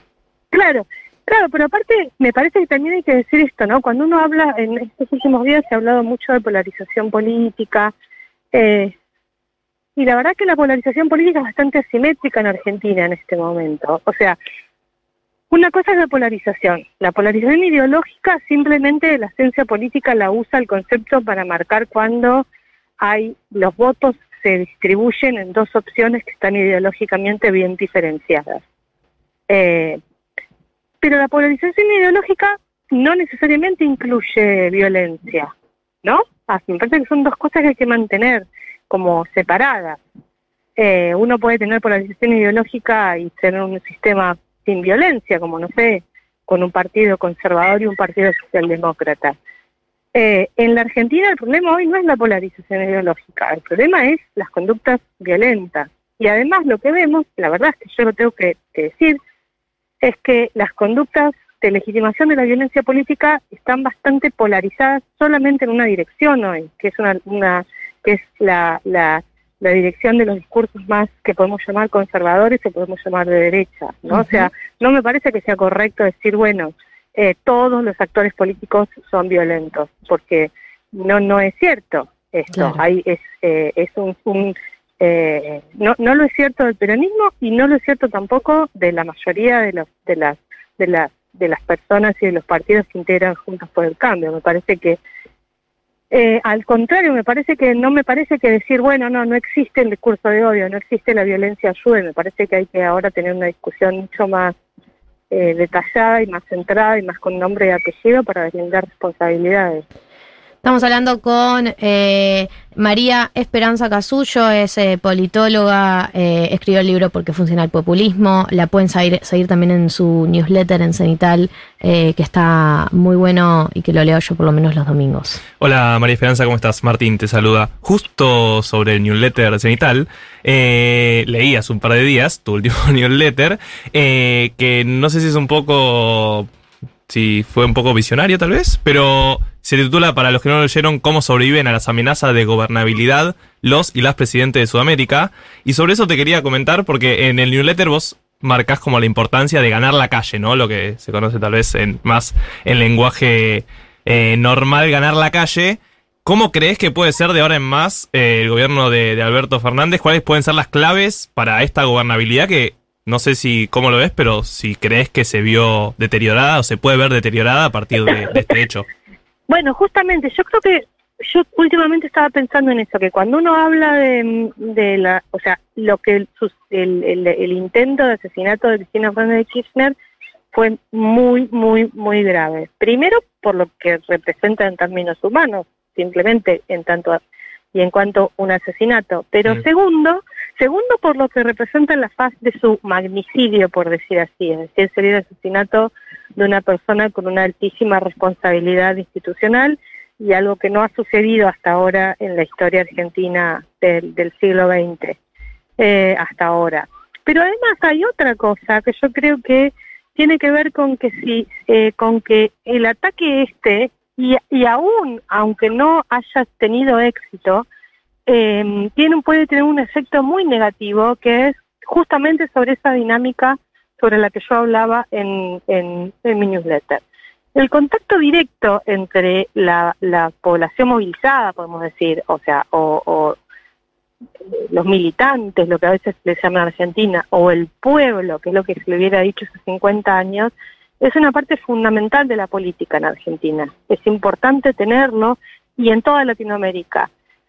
Eh, nosotros en Argentina tenemos una política muy corporal, en donde es importante la copresencia entre los y las líderes y las personas en la calle, en donde los políticos, eh, justamente también porque no tenían miedo a este tipo de agresiones, buscan el contacto con la gente. Es importante mostrar el apoyo de el, eh, más, como yo decía en el artículo, en momentos de amenazas, mostrar que vos tenés militantes movilizados capaces de salir a la calle a respaldarse. Eh, si en la Argentina esto ya no puede ser así, porque los, los, los políticos y las políticas tienen miedo, eh, realmente estaríamos hablando de un, de un de un cambio y de una, de una disminución muy fuerte en la, en la cultura política argentina. Claro, eh, de la corporalidad. o sea, la Argentina nunca operó, y mucho más por el peronismo. En el peronismo, el peronismo tiene una cultura política muy horizontal. Cualquier persona que haya ido a una unidad básica o a un meeting lo saben, donde eh, hay reuniones constantes, el asado es muy importante, en donde todo el mundo habla, y la verdad es que es muy difícil pensar cómo sería una política en donde de repente todos los, los, los dirigentes tengan que andar con custodia, donde no puedan tener una un abrazo o un beso o un mano a mano con un vecino, ¿no? Me parece que no se trata solamente, me parece que esto nos, nos obliga a, nos obligaría a, a repensar toda la vida política y tendremos una vida política muchísimo más empobrecida desde ese punto de vista. Y creo que la imagen de Cristina eh, ayer saliendo de su casa y yendo de vuelta a saludar a, a, la multitud o a la gente que estaba fuera de su casa también demuestra un poco que ella lo lee en cierto punto así, ¿no? Como que no quiere entregar eso. Yo creo que ese, ese gesto de ayer fue un gesto muy poderoso porque fue un gesto muy político en este sentido, que es de decir yo no voy a dejar de hacer estas cosas porque son parte importante de la manera en que yo hago política y de la manera en que se hace política en la Argentina. Eh, estamos hablando con eh, María Esperanza Casullo. Tengo una última pregunta para hacerte sobre el tema eh, y tiene que ver con em, el, el, el, acto el que se convocó ayer, ¿no? Habían algunas voces que eh, decían o proponían que de, debería haber sido un acto el que se convocara también a otros sectores eh, de la política que no fueran, o sea, terminó estando más que nada centralizado dentro del peronismo, sectores aliados, y se hablaba de, bueno, que por qué no se convocó a otros sectores. ¿Vos qué lectura haces de esto? Yo no puedo hacer mucha lectura de eso, porque primero yo no sé si se convocó o no se convocó. O sea, yo sé que no estuvieron, pero no me consta que no los hayan convocado. Eh, a mí me hubiera gustado ver, o sea, a mí me hubiera encantado ver a las figuras de la oposición arriba de ese, de ese escenario, mm. eh, como, como lo hizo Antonio Cafiero en el 87. Eh, tal vez el gobierno tendría que haberlos convocado y tendría que haberlos pu convocado públicamente. Yo tengo mis serias dudas de que hubieran asistido de cualquier manera. Tal vez hubiera sido eh, bueno convocarlos y que quedara más en evidencia que no iban a asistir. Pero me hubiera encantado verlos arriba de ese escenario, pero me resulta muy difícil pensar eh, que, que, Mauricio Macri o que Patricia Bullrich o que Horacio Rodríguez Larreta hubieran, hubieran aceptado asistir. Eh, qué sé yo, hoy hoy hizo una convocatoria institucional en el Congreso uh -huh. y el bloque de, de, del PRO, de no sé si Juntos por el Cambio todo o solo el PRO, porque estaba dando clase, pero se levantaron y se fueron. O sea, me me es muy difícil pensar eh, cómo podrían. Me parece que es al mismo tiempo mm, absolutamente necesario escenificar este, estas muestras de, unidad en defensa del régimen, no en de, del régimen democrático, no en defensa de un partido en particular, eh, y me resulta muy difícil pensar cómo se podrían realizar. Bien. Bueno, eh, gracias por tomarte un rato para charlar con nosotros. Eh, para la gente que está escuchando, pueden encontrarla en Meca Suyo en eh, Twitter, pueden leerla en Cenital eh, y pueden leanla en general porque está, está muy bueno todo lo que escribe y todo lo que dice. Gracias, eh, María, por hablar con nosotros. Principio de mes, eso significa una sola cosa en el lenguaje 1990. ¿Qué me hace cara? Sí, sí, sí, me gusta, cara? me gusta que ya es como principio de mes, ¿significa? Si tenés la posibilidad, comprás los 200 dólares mensuales que te, que te deja este gobierno. Ah. Eh, y la plataforma que usamos es invertiplus.com.ar o también los pueden seguir en Instagram como arroba invertiplus, porque ahí se van a enterar de las novedades, como próximamente todo el universo criptomonedas. Eh, también si sos de las personas que no puede comprar los 200 dólares mensuales porque tenés alguna restricción próximamente, porque te, no sé, te anotaste para los subsidios, hay otras herramientas de inversión que también pueden chusmear como eh, los CDRs, el dólar MEP, la todo lo que es el Fondo Común de Inversión. Sí. Y todo lo que Marto ya nos explicó en sus columnas de Glosario Financiero, que las pueden encontrar en Spotify, en la playlist Glosario Financiero. Pueden ir a la playlist, vayan eh, y escuchen, básicamente. Edúquense, edúquense. Edúquense, edúquense, gente. 990. 990. Todavía no averiguamos el origen de la inflación.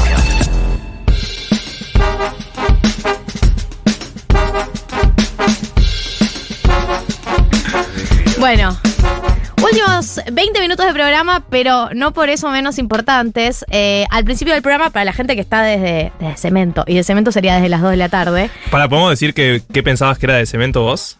Sí, ya la gente sabe. La gente, la gente que escucha de a la, Cemento a la persona sabe. que está acá todavía, Dale, no, no el nombre. Yo pensé que de Cemento eh, nada, siempre pensé que seguir a alguien de cemento hacía referencia a desde que se empezó a construir el edificio, lógicamente. De Totalmente. los primeros ladrillos. Tiene 100% de Es sentido. muy coherente, yo siento. eh, y nada, después me enteré que era un boliche. Pero Detalles, yo igual o sea- no veo, o sea, no, no veo por qué lógica. debería cambiar mi manera de pensarlo. El lenguaje es dinámico. El lenguaje dinámico y eh, el arte. Y entendiendo la palabra como arte, ya le lleva lejísimo. Tiene sus interpretaciones. 100% de acuerdo. De Yo lo hecho, interpreté así. perdón, cuando hablamos de falopa hoy por hoy, creo Claro. yo, los millennials no hablamos de, De- el de la alcaloide con el que vas a ver a la renga en vivo, no. Eh, estamos hablando de, no sé, Falopita. algo- falopita, claro, un Pues Lost. falopa, claro. Claro. ¿eh? Bueno, hablando de falopa, eh, yo les dije al principio del programa que a pesar de que este es un programa que estuvo muy marcado por todo lo que fue la temática de estos últimos días, que fue el intento de asesinato a la vicepresidenta, hoy teníamos un anuncio en el programa que no quisimos suspender porque creo que nos va a hacer bien, la verdad, a todos este último rato de programa, eh, hablar de hablar de falopa, hablar de cosas. Exacto. Y eh, la verdad es que yo estaba muy contenta y quería hacer este anuncio cuanto antes. No lo quería posponer, no quería posponerlo para la semana que viene. Quería hacerlo hoy, ansiedad. Y es que se suma eh, un nuevo columnista a este programa. Y el nuevo columnista, que por ahí ya le reconocieron la voz, y para los que no, ahora lo vamos a presentar, es el mismísimo Navaja Crimen. ¡Bienvenido! No está María hoy. Hola, ¿qué tal? Se fue a Colombia. Se María fue a del Mar se Colombia. fue a Se enteró- Colombia. Se enteró que venías y dijo, no, me tengo que No, ir. ni loco. Eh, No, te ama. Sí, te ama. Ella te ama profundamente. Creo que, no sé si es la que más te ama de los tres, eh, pero que ella vive con mucho fanatismo todos sus fanatismos. Yo le había traído un datito de Sandro. Ay, Mirá. no. Igual Porque la escuché el podemos- otro día que, que Sí, nada, sí. dijo barbaridades. No, tener barbaridades. Sobre un muerta, tipo, un básicamente. tipo que falleció, dijo Sí. unas barbaridades. Pero yo siento que Sandro no se revuelca en la tumba por ese tipo Para de nada. comentarios. Él Se revuelca, pero no solo probablemente. como que se duerme, es como que duerme en paz. Eh, como, sí, esto es lo que quiero que digan de mí. eh, sí, sí. Es que, pero claro, quiero que mi nombre esté en una bombacha, dice Sandro. Pero bueno, eran otras épocas, ¿no? Digamos. Pero bueno, eso es lo que quiso, hizo lo que logró. Eh, Navaja Crimen se va a sumar como columnista una vez al mes. Sí. Eh, para quienes no lo siguen, pueden seguir su canal de YouTube. Quienes lo seguimos, ya sabemos eh, de qué tema suele hablar, de qué temática suele hablar, pero por ahí es mejor que te presentes vos para quienes no han visto ningún video de tu canal y para que se den una idea de, de qué va a ser, de qué va a tratar, de qué van a tratar su- tus intervenciones en 1990, si es que podemos enmarcarlas en algo. Eh, bueno, justamente, el otro día me preguntaron de que me- alguien de la nada me dijo, che, ¿de qué se trata tu canal? Y no se lo supe explicar, le terminé diciendo, es un canal sobre nada, medio parafraseando a Seinfeld, salvando las, obviamente, de enormes distancias, pero... Un poco de televisión argentina, un poco de falopa, un poco de cine, un poco de series, un po- algún que otro video sobre delfines. Hay un video de eh, delfines. High School cosas así. Musical. High School Musical, Taylor Swift este año. Eh, sí, uno de los- el último fue el de El Taylor último Swift. fue el de Taylor Swift. eh, Para mí es fenómenos masivos. Fenómenos masivos. algunas falopas. Algún poquito de falopa, alguno un poco más de nicho. Por ahí uno de Batman medio de nicho, medio Monkey Island medio de nicho. Sí, Ahora nicho, viene pero- uno de Lost. Viene uno de Lost. Viene uno de Primicia mundial. Eh, Primicia les mundial. ¿Puedes contarnos el, el título que me contaste a mí? Y a mí me, me emocionó mucho, como todos tus. ¿De esta tesis. columna? No, el título del video que se viene de Lost. Eh, es un signo de interrogación nada más. Ojo, me están charlando la idea de poner Lost igual signo de interrogación, Sí, porque, porque- ya es como, bueno, querés desafiar al algoritmo, Claro, mirá que te va a ganar, eh. El buscador de YouTube diciendo, dale, monstruo, Claro, posible, no me estás pero... ayudando a mostrarte. Claro, vos que querés comer, flaco, como dale. Es como un poquito de, de onda te pido, pero bueno, estoy Pero considerando bueno. esa. Pero la idea es hacer un signo de interrogación y la- el concepto es ese, ¿qué carajo? ¿Qué carajo? Los dos puntos, ¿qué No, carajo? ¿Qué carajo? Pero se va, se empieza a ir lejos. Se empieza a ir- bueno, no, no quiero Sí, spoilear, no pero se empieza dale. a ir y termina con una cosa medio filosófica. Es Darío Stanrider con. con, con Meets- meets el- eh, meets lo- falopa. Y no, no voy a nombrar a nadie que represente la falopa, pero bueno. Eh, bueno, y los que no lo vienen siguiendo pueden mirar algunos de sus videos, conocerlo, y si no lo van a ir conociendo a medida que eh, empiece a venir. Eh, yo creo que les va a gustar mucho, a mí me gusta mucho porque además tiene algo eh, que es el ADN también de tu canal, que son los videoensayos, como vos bien- bien lo has definido la primera vez que te invitamos, que es que siempre tiene hipótesis, y a mí y a todos los oyentes de este programa nos manejan mucho las hipótesis, A mí también. las tesis sobre cualquier tema Totalmente. alguien que elabore una idea sobre algo. y la puedo sostener. Eh, lo que me lleva a la columna del día de Sí. hoy, tenés un cuaderno, yo te amo. Yo ya te amaba antes del cuaderno y te amo porque trajiste un cuaderno. Un Esto es más de lo que... Más de lo que esperábamos. Escribo mucho a mano, tengo, tengo gráficas, no sé si verán acá, No. cosas así, mirá, acá tengo, eh, mirá, acá, nada que ver. Eh, Eh, que me bueno. lleva, claro, al tema de la columna de hoy que yo necesito que la expliques vos porque Bueno, es voy, muy espectacular. voy a intentar explicarla. Eh, yo le puse a la columna 1, le puse como título Game of Televisión Argentina. Eh, ¿Ustedes vieron Game of Thrones? Sí. Y fanáticos. Ah, ok. ¿no? O sea, Estoy viendo la, la precuela, por más que sea un invento para vender, lo estoy viendo. Para alguien que hace, que, que, no sé, un bebé de dos años que no tenga ni idea, le vamos a explicar que Game of Thrones es eh, sexo, violencia y rosca, Sí. podríamos decir.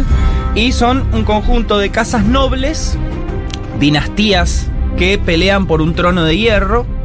Eh, y que, bueno, en, la, la- la serie original se está viniendo como los White Walkers del norte, que es como la metáfora de la muerte, que es inevitable, que está llegando, como diciéndole, muchacho, arréglense porque se nos vienen los White Walkers. Y estos siguen rosqueando política porque quieren Sí. el trono de hierro. Eso es Game of Thrones. Sacaron hace poquito una nueva Game of Thrones que se concentra solo en una de las casas, la Targaryen. Recordemos que cada casa noble tiene un animal y un lema. Eh, en el caso de los Targaryen son los dragones y el lema es Fire and Blood, fuego y sangre. mm. Y promocionaron la serie con Mirta Legrand. Apareció Mirta sorprendentemente viva después de una pandemia. Y además que no, no logra todavía cerrar eh, contrato con Suar para volver a la tele, así que está medio desaparecida. Sigue negociando No, contratos. no, desde que sé. ella El nació y negoció un contrato. Claro, la primera palabra fue, no sé, que negocia, que Tasa cuántos días, carta documento, algo así, ¿no? Como. eh, y hay una frase que me encantó que me la anoté de, de la promoción de Mirta, que Mirta dice, hubo mucho conflicto en mi círculo familiar. Se traza un paralelismo, ¿no? Entre los Legrand y los Targaryen. Obvio. Obvio. Y, obvio. Y dice Mirta, el que escribió este copy es hermoso. Hubo mucho conflicto en mi círculo familiar, romances, disputas de poder. Muchas veces la gente en la calle me dice que nos ve como un clan. Hasta nos comparan con algunas monarquías. Me hacen reír. Ese último me hacen reír. Yo me quedé, yo estaba mirando eso y dice, fa, Mirta. Ah, tenés razón, reina. Y me surgió una, una pregunta que fue, ok, te entiendo. Si Mirta es Targaryen, si Mir Targaryen Mirta- existe. Mirta Targaryen y Claro, se ríe al fin. claro, si un bardo dentro de 100 años va a escribir canciones sobre el periplo de Mirta, eh, ¿quiénes son los demás? Entonces arranqué y dije, bueno, Voy a armar todas las casas. la historia de la tele también es una historia de, de rosca, de sexo, violencia. Por supuesto, todo eso sí. Gente de talla baja, eh, Ajá, básicamente, muchísima. Muerte de asesinatos. ¿Hay algo También. ahí? Muerte y asesinatos, enemistades, batallas. Y dije, pará, Game of Thrones es la televisión argentina. ¿Podré contar más o menos, a grandes rasgos, rápidamente los últimos 50 años de la televisión argentina a través de Game of Thrones? Y la respuesta es sí, puedo. La claro que, sí, puedo. porque Obvio soy que una puedo. baja crimen. Obvio que puedo, bro. Solo baja crimen puede hacer Claro, esto. hay que nadar en falopa y eso es lo que nos resta a nosotros. y nos va a llevar a la luz. y nos va a llevar a la luz. Entonces, hay siete periodos o eras que discerní en la historia, en los últimos 50 años de la televisión argentina, y los Sí. voy a decir rápidamente. Bien. El primero es la era de la experimentación, más o menos entre los 70 y los 70, los 60 y los 70. Sí. La segunda es la era de los culos hasta ahí. ya van a ver por qué. Se La entiende, creo, ¿Se entiende? poquito, sí. ¿Se entiende? La tercera es la era de los culos, porque hubo algo que Pará, pasó en el medio. eh, ¿Era, ¿Era los culos hasta ahí, 70-80? Eh, 70-80, la era de los culos hasta ahí. Obviamente eh, uh, hay una dictadurita ahí que, que claramente dejó culos, pero hasta ahí. Sí, Ya vamos a sí, hablar de eso los dos limitó. segundos. La era de los culos, que es 80-90 y que, que sea lo que Dios quiera. La era de hierro, que es de los 90 a los 2000. Hierro, pues estaban todos duros. tenía, que, tenía que hacerlo, tenía que hacerlo. Eh, la 5 es la edad de oro, entre, los dos, entre 2000 y 2010. Solo se llama la edad de oro porque ahí nacieron los simuladores. Excelente. Bien. La sexta es la edad del quilombo entre 2010 y 2020. Y la séptima, no la voy a decir, que es de 2020 hasta la, la actualidad, la voy a decir al final, Bien. que es la era que estamos transitando, la era contemporánea. Empezamos muy rápidamente por la era de la experimentación, más o menos entre los 50 y 70, 60, 70. Y la primera, la casa noble, la casa fundadora, es la casa Yankelevich. ¿Por qué? Ya en Porque esa época estaba la calle. Ya en esa casa- época, es que, Yankee- es que la, la historia es así. El general Perón dice, ¿qué es esa caja mágica que en Estados Unidos transmite eh, imágenes audiovisuales? Y alguien le dice, la tele, general. Sí. Ah, bueno, tráela. Y llaman a Jaime Yankelevich, abuelo de Gustavo, Ah. bisabuelo de Tomás. Jaime Yankelevich trae la tele para el 17 de octubre de 1951. Lo primero que se transmite es, es, eh, El discurso. El discurso eh, en 1951 y lo ayuda Samuel. Samuel Yankelevich, que es su hijo. Jaime se muere después de la primera transmisión televisiva, se muere unos meses más tarde, y queda Samuel. Y Samuel, primero que nada, eh, quieren ponerle un, un animal, una, una casa, una, una- A los Yankelevich. un animal spirit a los Yankelevich. Yo le puse el oso, ¿por qué? No hay por qué. Sí, yo flashé león, pero está bien los Bueno, el león puede ser porque hay con los hijos que cuidan a las crías. Se cuidan mucho Y para ellos. mí el lema de la casa Yankelevich es chufachá. Anacrónico. Anacrónico.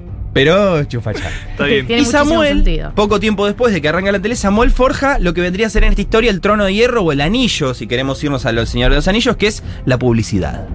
Esta, esta Game of Thrones van a luchar por el trono de hierro, que es la publicidad, o el anillo, que es la publicidad.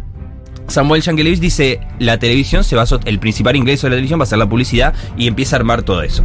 Así surgen tres casas más, además de la Yankelevich, que es la casa Romay, que le puse el ciervito, porque me daba, me daba ciervito Romay. Para los que no conocen a, a Rom- a Alejandro Romay, era como un John Waters argentino, literal.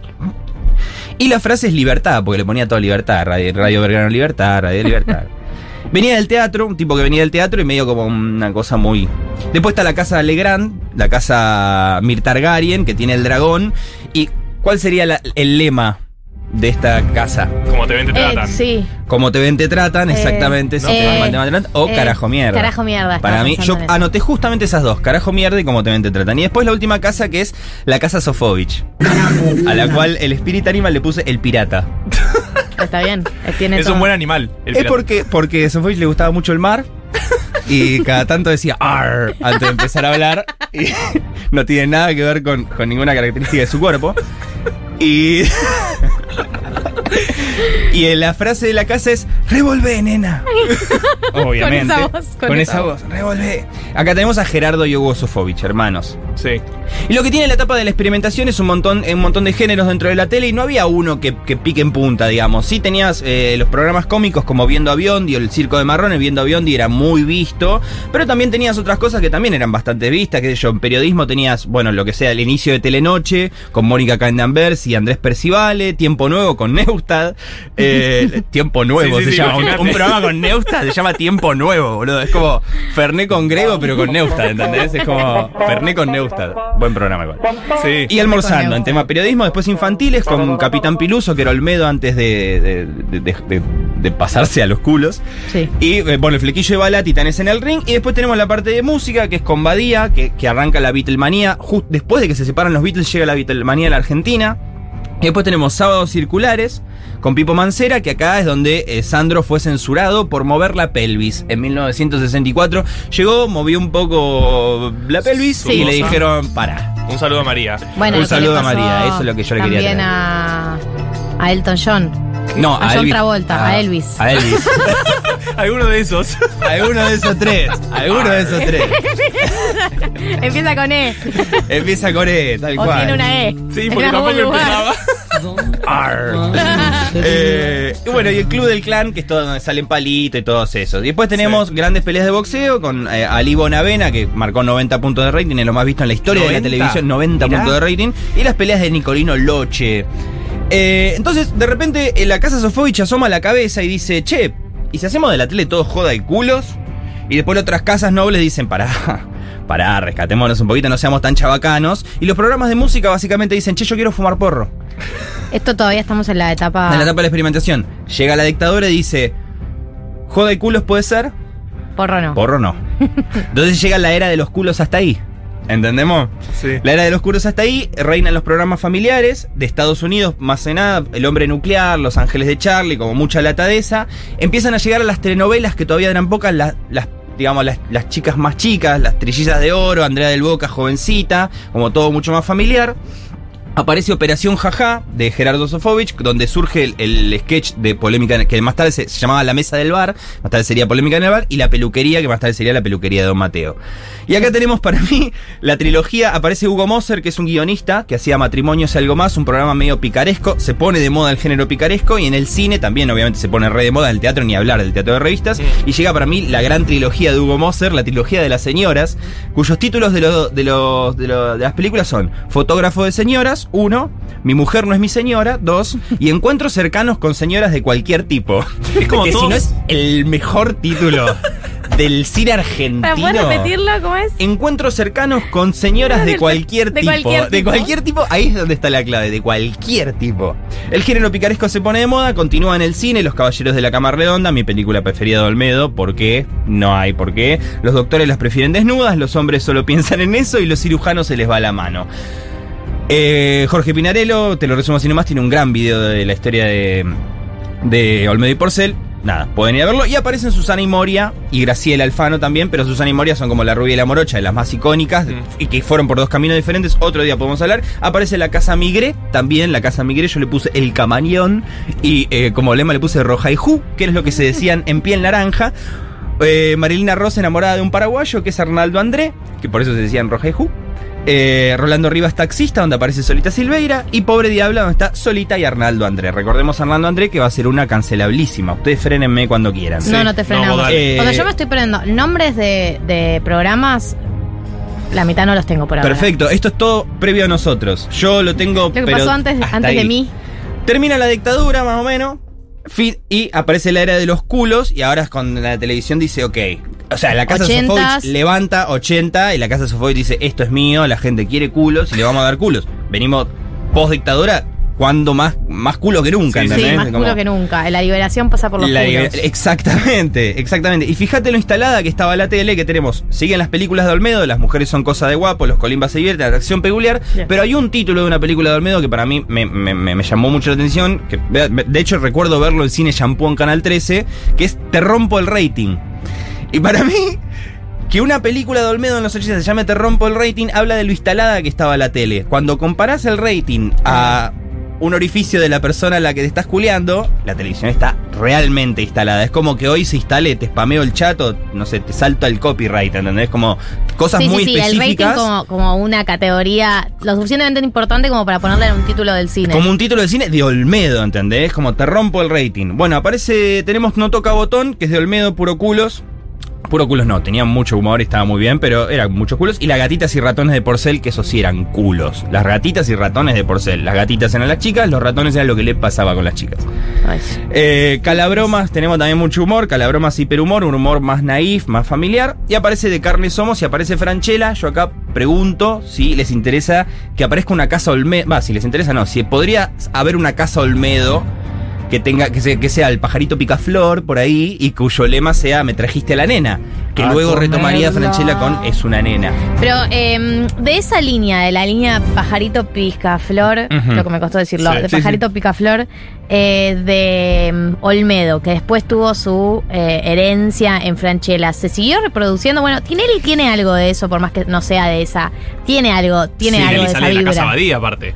Tinelli sale de la casa Badía, exacta. Justo voy con eso, sí, Ah, perdón. exactamente. No, Bueno. no, no, no me pidas, por favor. Claro, porque sí, no, yo eh, me perdí con las casas. Sí, sí, sí, ahora ya voy a repasar, perdón. Perdón, Bueno. pero es que empecé a armar. La información es Pido total. disculpas. La información Eh, es total. Lo que digo es, ¿hubo algún otro heredero además de Franchella? Yo creo que no, yo creo que terminó en Franchella. Yo creo que terminó en Franchella porque, bueno, por, porque hay Porque una- fue, cance- fue cancelado. Porque fue cancelado. No, aparte, Y Franchella se vendió al tema del prestigio. Sí. Está con el tema del prestigio y creo que también nada, bueno. O sea, evolucionamos de ese humor. Ya es como. Sí, ya está. Ya está. Cumplió, claro, cumplió, como- cumplió lo suyo. Matrimonio es algo más, me acuerdo que tenía un sketch de un chabón que era gay. Y era como, ese era el, el chiste. chiste, claro. No, es, es gay. bueno, está bien. De una. yo. Como la. Como hoy no hay mucha. qué sé yo. Está todo bien. Eh, bueno, llega Badía y compañía, la noche del domingo, programas musicales. Y quiero hacer un llamado acá, que es la telenovela Amo y Señor, donde estaban Hernando André y Luisa Culioc, donde Hernando André fajaba. A Luisa Culioc en horario, en el prime time. Y era como lo llamativo. Y era ¿no? como lo llamativo, de, de re- de repente resolvieron una discusión con una cachetada de él a ella y de- la, quote era él diciendo, y después se, se- se volvió la forma de resolver las discusiones y ella volvía porque les copaban las cachetadas. Así. De una. Y en el final de, de Amo y Señor, parece que Arnaldo Andrés se va del país, ella queda triste, vuelve, y la frase final de él cuando vuelve es, señora, su marido volvió sediento. Hay una cuota de calentura, de, muy, muy erótico era esto. Era muy... Claro, porque en algún lugar, pienso también, eh, hace poco analizaba el fenómeno, no sé si estás al tanto del fenómeno de esta película 365, eh, una No. película en Netflix que me estoy yendo a un nivel de por las Sí. ramas muy alto, una película de Netflix que le está yendo muy muy bien, tipo siempre que sale, es- es ya una, es una trilogía, va a salir una cuarta, pero que siempre que sale está en el top más vistas y la premisa de la película, la primera película, es que es un mafioso italiano que secuestra a una mina y le da un año para que se enamore de él. sí, cero, cero, cero turbia. la- eh. Y es la película más vista y mm, cada vez que sale.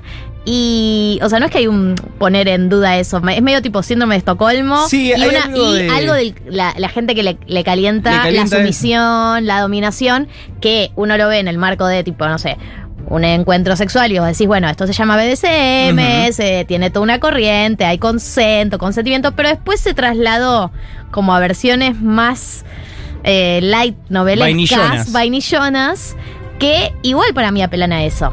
Porque el cachetazo de Hernando André, eh, me parece que a la, a la persona que, que por ahí le calienta, le calienta de un lugar mucho más de los juegos de do- dominación y sumisión, Sí. como también lo era en su momento Felipe Colombo agarrándola de brazo a, Oh. a, a- a Luisana Lopilato. A, Luisana Lopilato diciendo, vos te vas a quedar conmigo. Vos te vas a quedar conmigo. Hay, hay, bueno, eh, rebelde. Primero que nada, y a la gente que no le gusta el cachetazo, lo mira igual. Porque algo, viste, le, del morbito Eh, te. Creo te que jode. hay algo de eso que, que jugó y después, hoy en día, digo, no lo aceptaríamos dentro de un.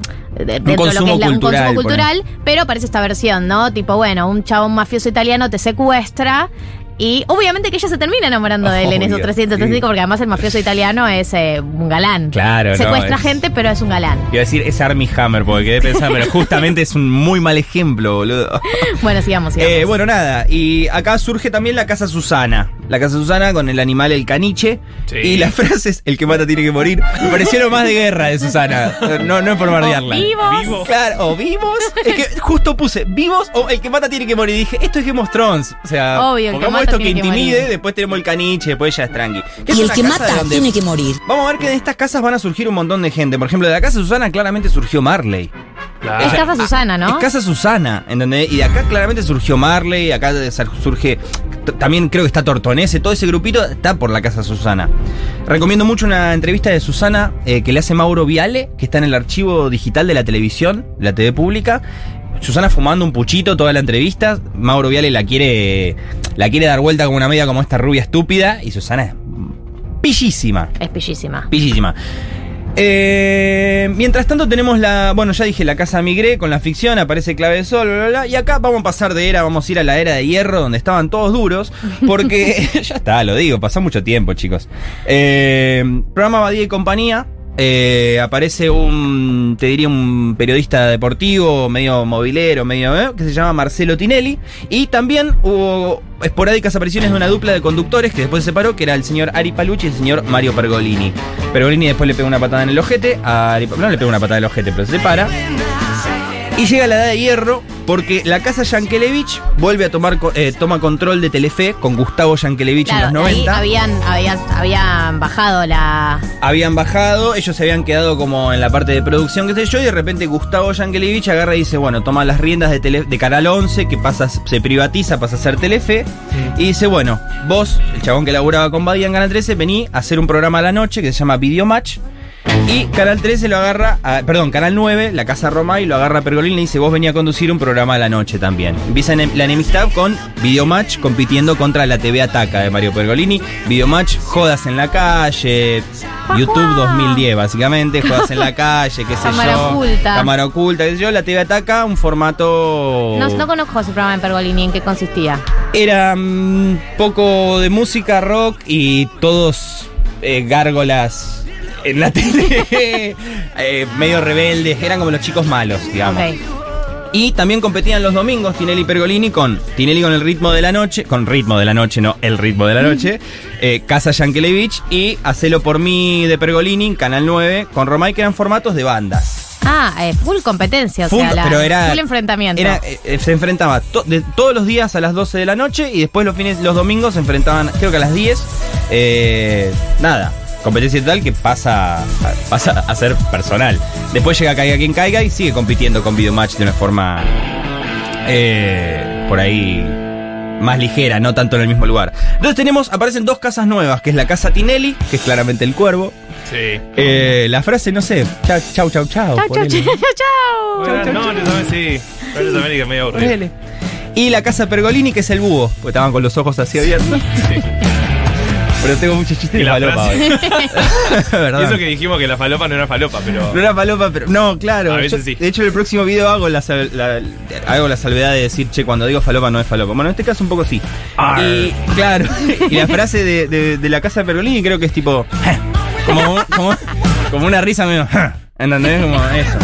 Recordemos que de estas casas, estas dos grandes casas que van a tomar la tele por los próximos 30 años, sale, no sé, de la casa Tinelli, yo creo que sale Listorti, sale Yudica, tenemos a las manos del rey, que son Chato y Jope, como ahí Sí. mirando. La nana feudal es una nana en serio, digamos, porque es Game of Thrones. Pablo Pacho. Eh, Claro, Pablo Pachu. Pablo Pachu, que Pablo Pablo, Pachu, Pachu. arrancan en la casa Pergolini. Esto es algo que poca gente sabe. No. Pablo y Pachu arrancan haciendo jodas en la calle para hacerlo por mí, de Pergolini, y de repente en el, se- en el tercer año de Showma, de Videomatch, se pasan. Eh, y la casa Pergolini surge, no sé, Clemente Cancela, Malnati, Andy Cuneso, Kuznetsov, Guillermo Diego López. Iglesias.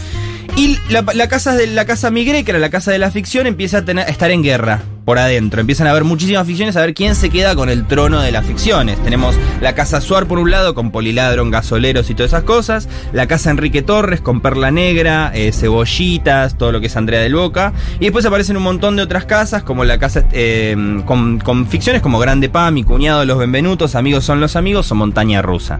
Como que vamos a ver qué carajo. Por otro lado, la casa Yankelevich adquiere una reina que es Cris Morena y llega con Jugate conmigo y las ficciones chiquititas, verano del 98, y aparecen los canales para chicos fuera del aire, que es Cablin, Big Channel, todas esas cosas. Entonces de repente la casa Yankelevich es usurpada por eh, Claudio Villarruel. No sé si se llevarán bien o mal, no me importa, pero de repente entra y Villarruel tenía que marcar una impronta en su nueva al frente de lo que es Telefe y dice, che, hay un formato nuevo en Holanda que se llama Gran Hermano, me Mira. parece que podemos traerlo, lo cual nos lleva a la edad de oro. La edad de oro es la edad entre re- la batalla entre los realities y la ficción. Vamos a repasar dos segundos las casas porque me doy cuenta que es un quilombo de la puta. Es como el Yo mapa solo- Thrones al principio, que no se entiende nada es dónde que están. yo dije, pará, voy a tratar de ordenarlo porque no se entiende una pija. Y no se entiende una pija. Vamos a repasar las casas que tenemos hasta ahora. Yankelevich, Mirta, Romay, por ahora que venía medio para abajo. Sí. Tirelli, Pergolini y Suar. Seis casitas nada más. Y tenemos la batalla entre la reality y la ficción. Por un lado de los realities tenemos Gran Hermano, Popstars, Expedición Robinson, Escalera de la Fama, Operación Triunfo, Cantaniños, Generación Pop, entre boludo, otros. Cantaniño. Se empieza a inundar la televisión de realities, porque para mí por una necesidad del espectador de verse a sí mismo y por un tema de presupuesto también. Y después tenemos eh, viene la cuando cuando María Valenzuela dice aguante la ficción carajo, no sé si conocen Sí, esa frase, es porque justamente estaban contra los realities y tenemos por otro lado la ficción en una gran época con la Casa Suar que hace Son Amores, Campeones, El Sodero, 22 El Loco, 099 Central, Soy Gitano o Padre Coraje. De todos, todas novelones. Todos novelones. Y la casa estebanés, que viene co- que hacía el grande país, viene Amor en Custodia, Se dice Amor, La Ley del Amor, Padre Coraje. Padre Coraje. Pod- podríamos hablar. Me pongo de pie. Nos ponemos de pie. Y la casa Yankelevich Morena con Rebelde Way Floricienta, así me pongo de pie casi Ángeles, la mejor Thank you. telenovela de la historia. Paralelamente hay una casa más que no, no está, en la pelea reality, en la pelea reality y ficción no nos estábamos dando cuenta que estaba surgiendo una nueva casa, que era el círculo, el circo mediático, que es la casa real. Y viene Ah. todo lo parte de Chimentos. Eh, no le voy a poner animal porque fui un poco forro, pero la frase puede ser carta documento, tengo un tape. Eh, y, ahí sale, Vamos al tape. y de ahí sale, bueno, nada, Canosa, de Brito, Tauro, Diana Torre, empieza todo eso, empieza Viviana. Canosa. Viviana Canosa, exactamente. De repente nos damos cuenta que en la batalla reality ficción gana el reality. ¿Por qué nos damos cuenta que gana el reality? Porque el mismísimo Marcelo Tinelli se pasa al reality y arranca el bailando, que es una mezcla entre lo que estaba surgiendo del círculo del circo mediático con la Casa Real y lo que ganó del reality con la Casa Villarroel, la Casa Yankelevich, todo lo que era Telefe. Empieza el bailando, llega la edad del quilombo, la Guitusi empieza a bajar, surgen los programas de archivo, TBR, Duro de Omar, surgen los programas de paneles, mucho programa de juegos, ya poca guita. Y acá viene el Game of Thrones, Game of Thrones real. ¿Por qué? Porque Tinelli se pasa a Canal 3, entonces la casa Tinelli se alía con la casa Suar en guerra con la casa Yankelevich, la casa Susana y la casa Estebanés que se quedaron del lado de Telefe. Claro. Eso es lo que vivimos nosotros más o menos entre el año 2010-2020. La casa Tinelli y Suar con el bailando, Quilombo, los formatos satélites del bailando Quilombo y las ficciones tipo Guapas, Atab, Las Estrellas. La casa Yankelevich Susana con los realities tipo La Voz, Masterchef, Perdidos en la Tribu, ponele. Ficciones como Graduados, Dulce Amor, hay una historia de traición ahí con la casa. La casa Ortega y la casa Tinelli. La casa Ortega, claro, la casa Ortega anda, está por ahí también. Estaba, estaba, estaba pisada. Y la Guitusi baja y baja, empiezan las latas de la ficción, las ficciones de afuera, el panelismo total, qué sé yo. Y de repente aparecen las redes, de a poquito empiezan las casitas de las redes, como muchas casitas chiquititas de nichos, que al principio van al bailando. Todo bien. Sofi Morandi y Julián Serrano Sofi ganan Morandi y bailando. Julián Serrano ganan un bailando. Para mí Como ese es un- referentes de- Es un hito de la tele, pero un hito que la tele va a ver en su historia como negativo. Sí, sí, sí, porque fue medio random. Exacto, fue random y fue como, ¿qué haces acá, pendejo? Sí. Y de repente aparece YouTube. Y llegan un montón de casitas chiquitas, ¿no? A estas casas grandes se les empiezan a aparecer un montón de casitas chiquitas que además, como tenemos YouTube, tenemos archivo. Entonces tenemos archivo y podemos ver lo que hicieron estas casas en esta historia. Y decimos, "Ah, estos son unos hijos de puta. Cancelados. Qué difícil estas casas. Y vemos lo que hicieron para estar donde están estas casas enormes. Entonces, el anillo, la publicidad, empieza a venirse para otro lado. Empieza a, a irse un montón de casitas chiquitas. Y lo que está pasando hoy, eh, con la caída de Tinelli, que es lo que marca el último hito en la historia de la televisión, y lo que comenzará la séptima era, que es la actualidad, que para mí es la era del streaming. Hoy por hoy las casas nobles de la televisión argentina están, como en, Game, como en el final de Game of Thrones, tratando de aliarse, tratando de olvidar viejos rencores, porque llegan los Wild Walkers, el norte, al grito de Buenardo. Los Coscus. Los Coscus, la Coscu Army literal, Coscu un Army Army. literal, viene desde el norte para quedarse con el anillito de la publicidad y arrancar la era del streaming. Y eso es lo que tengo por hoy. Fue un quilombo. Pero, Pero, creo, que te, pero creo que te. es mucha data. Yo creo que fue un quilombo, pero a la vez te refleja muy bien. Y en tercer lugar, eh, la gente que te está conociendo ahora eh, puede entender la cantidad de material de archivo que tiene eh, los videos. O sea, esto que acaban de escuchar fue una versión acotada Sí. de videos de Navaja Crimen que tienen muchísimo archivo y estudio. Es como cada uno es como un, un, eh, una tesis. Una Es- tesis es- de esas es- que se entregan al final de una que- carrera. trato de que sea algo así medio de la U. Estamos felices de tenerte acá, no me importa que haya sido un quilombo. me gusta igual, me quedo con cosas. La próxima la traigo un poco más. Men- menos falopa por ahí. Vamos a ver. No, vamos. A mí me encanta toda, sí. toda la falopa me gusta. Navaja Crimen en 1990, nos tenemos que ir, Sí. nos tenemos que ir. Eh, le quiero agradecer a Dieguito Vallejos que se quedó, pobre Dieguito, gracias. Perdón que me estiré, son cuatro y cuarto, te quiero decir. Ah, no, no tenía ni idea. No, no, es que El programa terminó hace 15 minutos, estamos Ah, fuera del aire. No. Eh, no, es que no tenemos un programa siguiente al nuestro, entonces nos robamos unos Ah, minutos. che, buenísimo. Arr, arr, arr. Eh, quiero agradecerle a Marto Slipsuk, Sí, eh, a María del Mar que está en Colombia, a Banco Provincia que cumple 200 años y lo va a celebrar haciendo en flor de torta de cumpleaños con miles de porciones para que miles de personas puedan celebrar junto al Banco su bicentenario en bancoprovincia.com.ar puedes encontrar más información y a ustedes por estar del otro lado, eh, sábado que viene 2 de la tarde, repetimos, eh, todo el mismo programa, digamos, arranca Dale. el sábado que viene a las La 2 de la tarde. bien, así que No, dale. mentira. Chau, chau.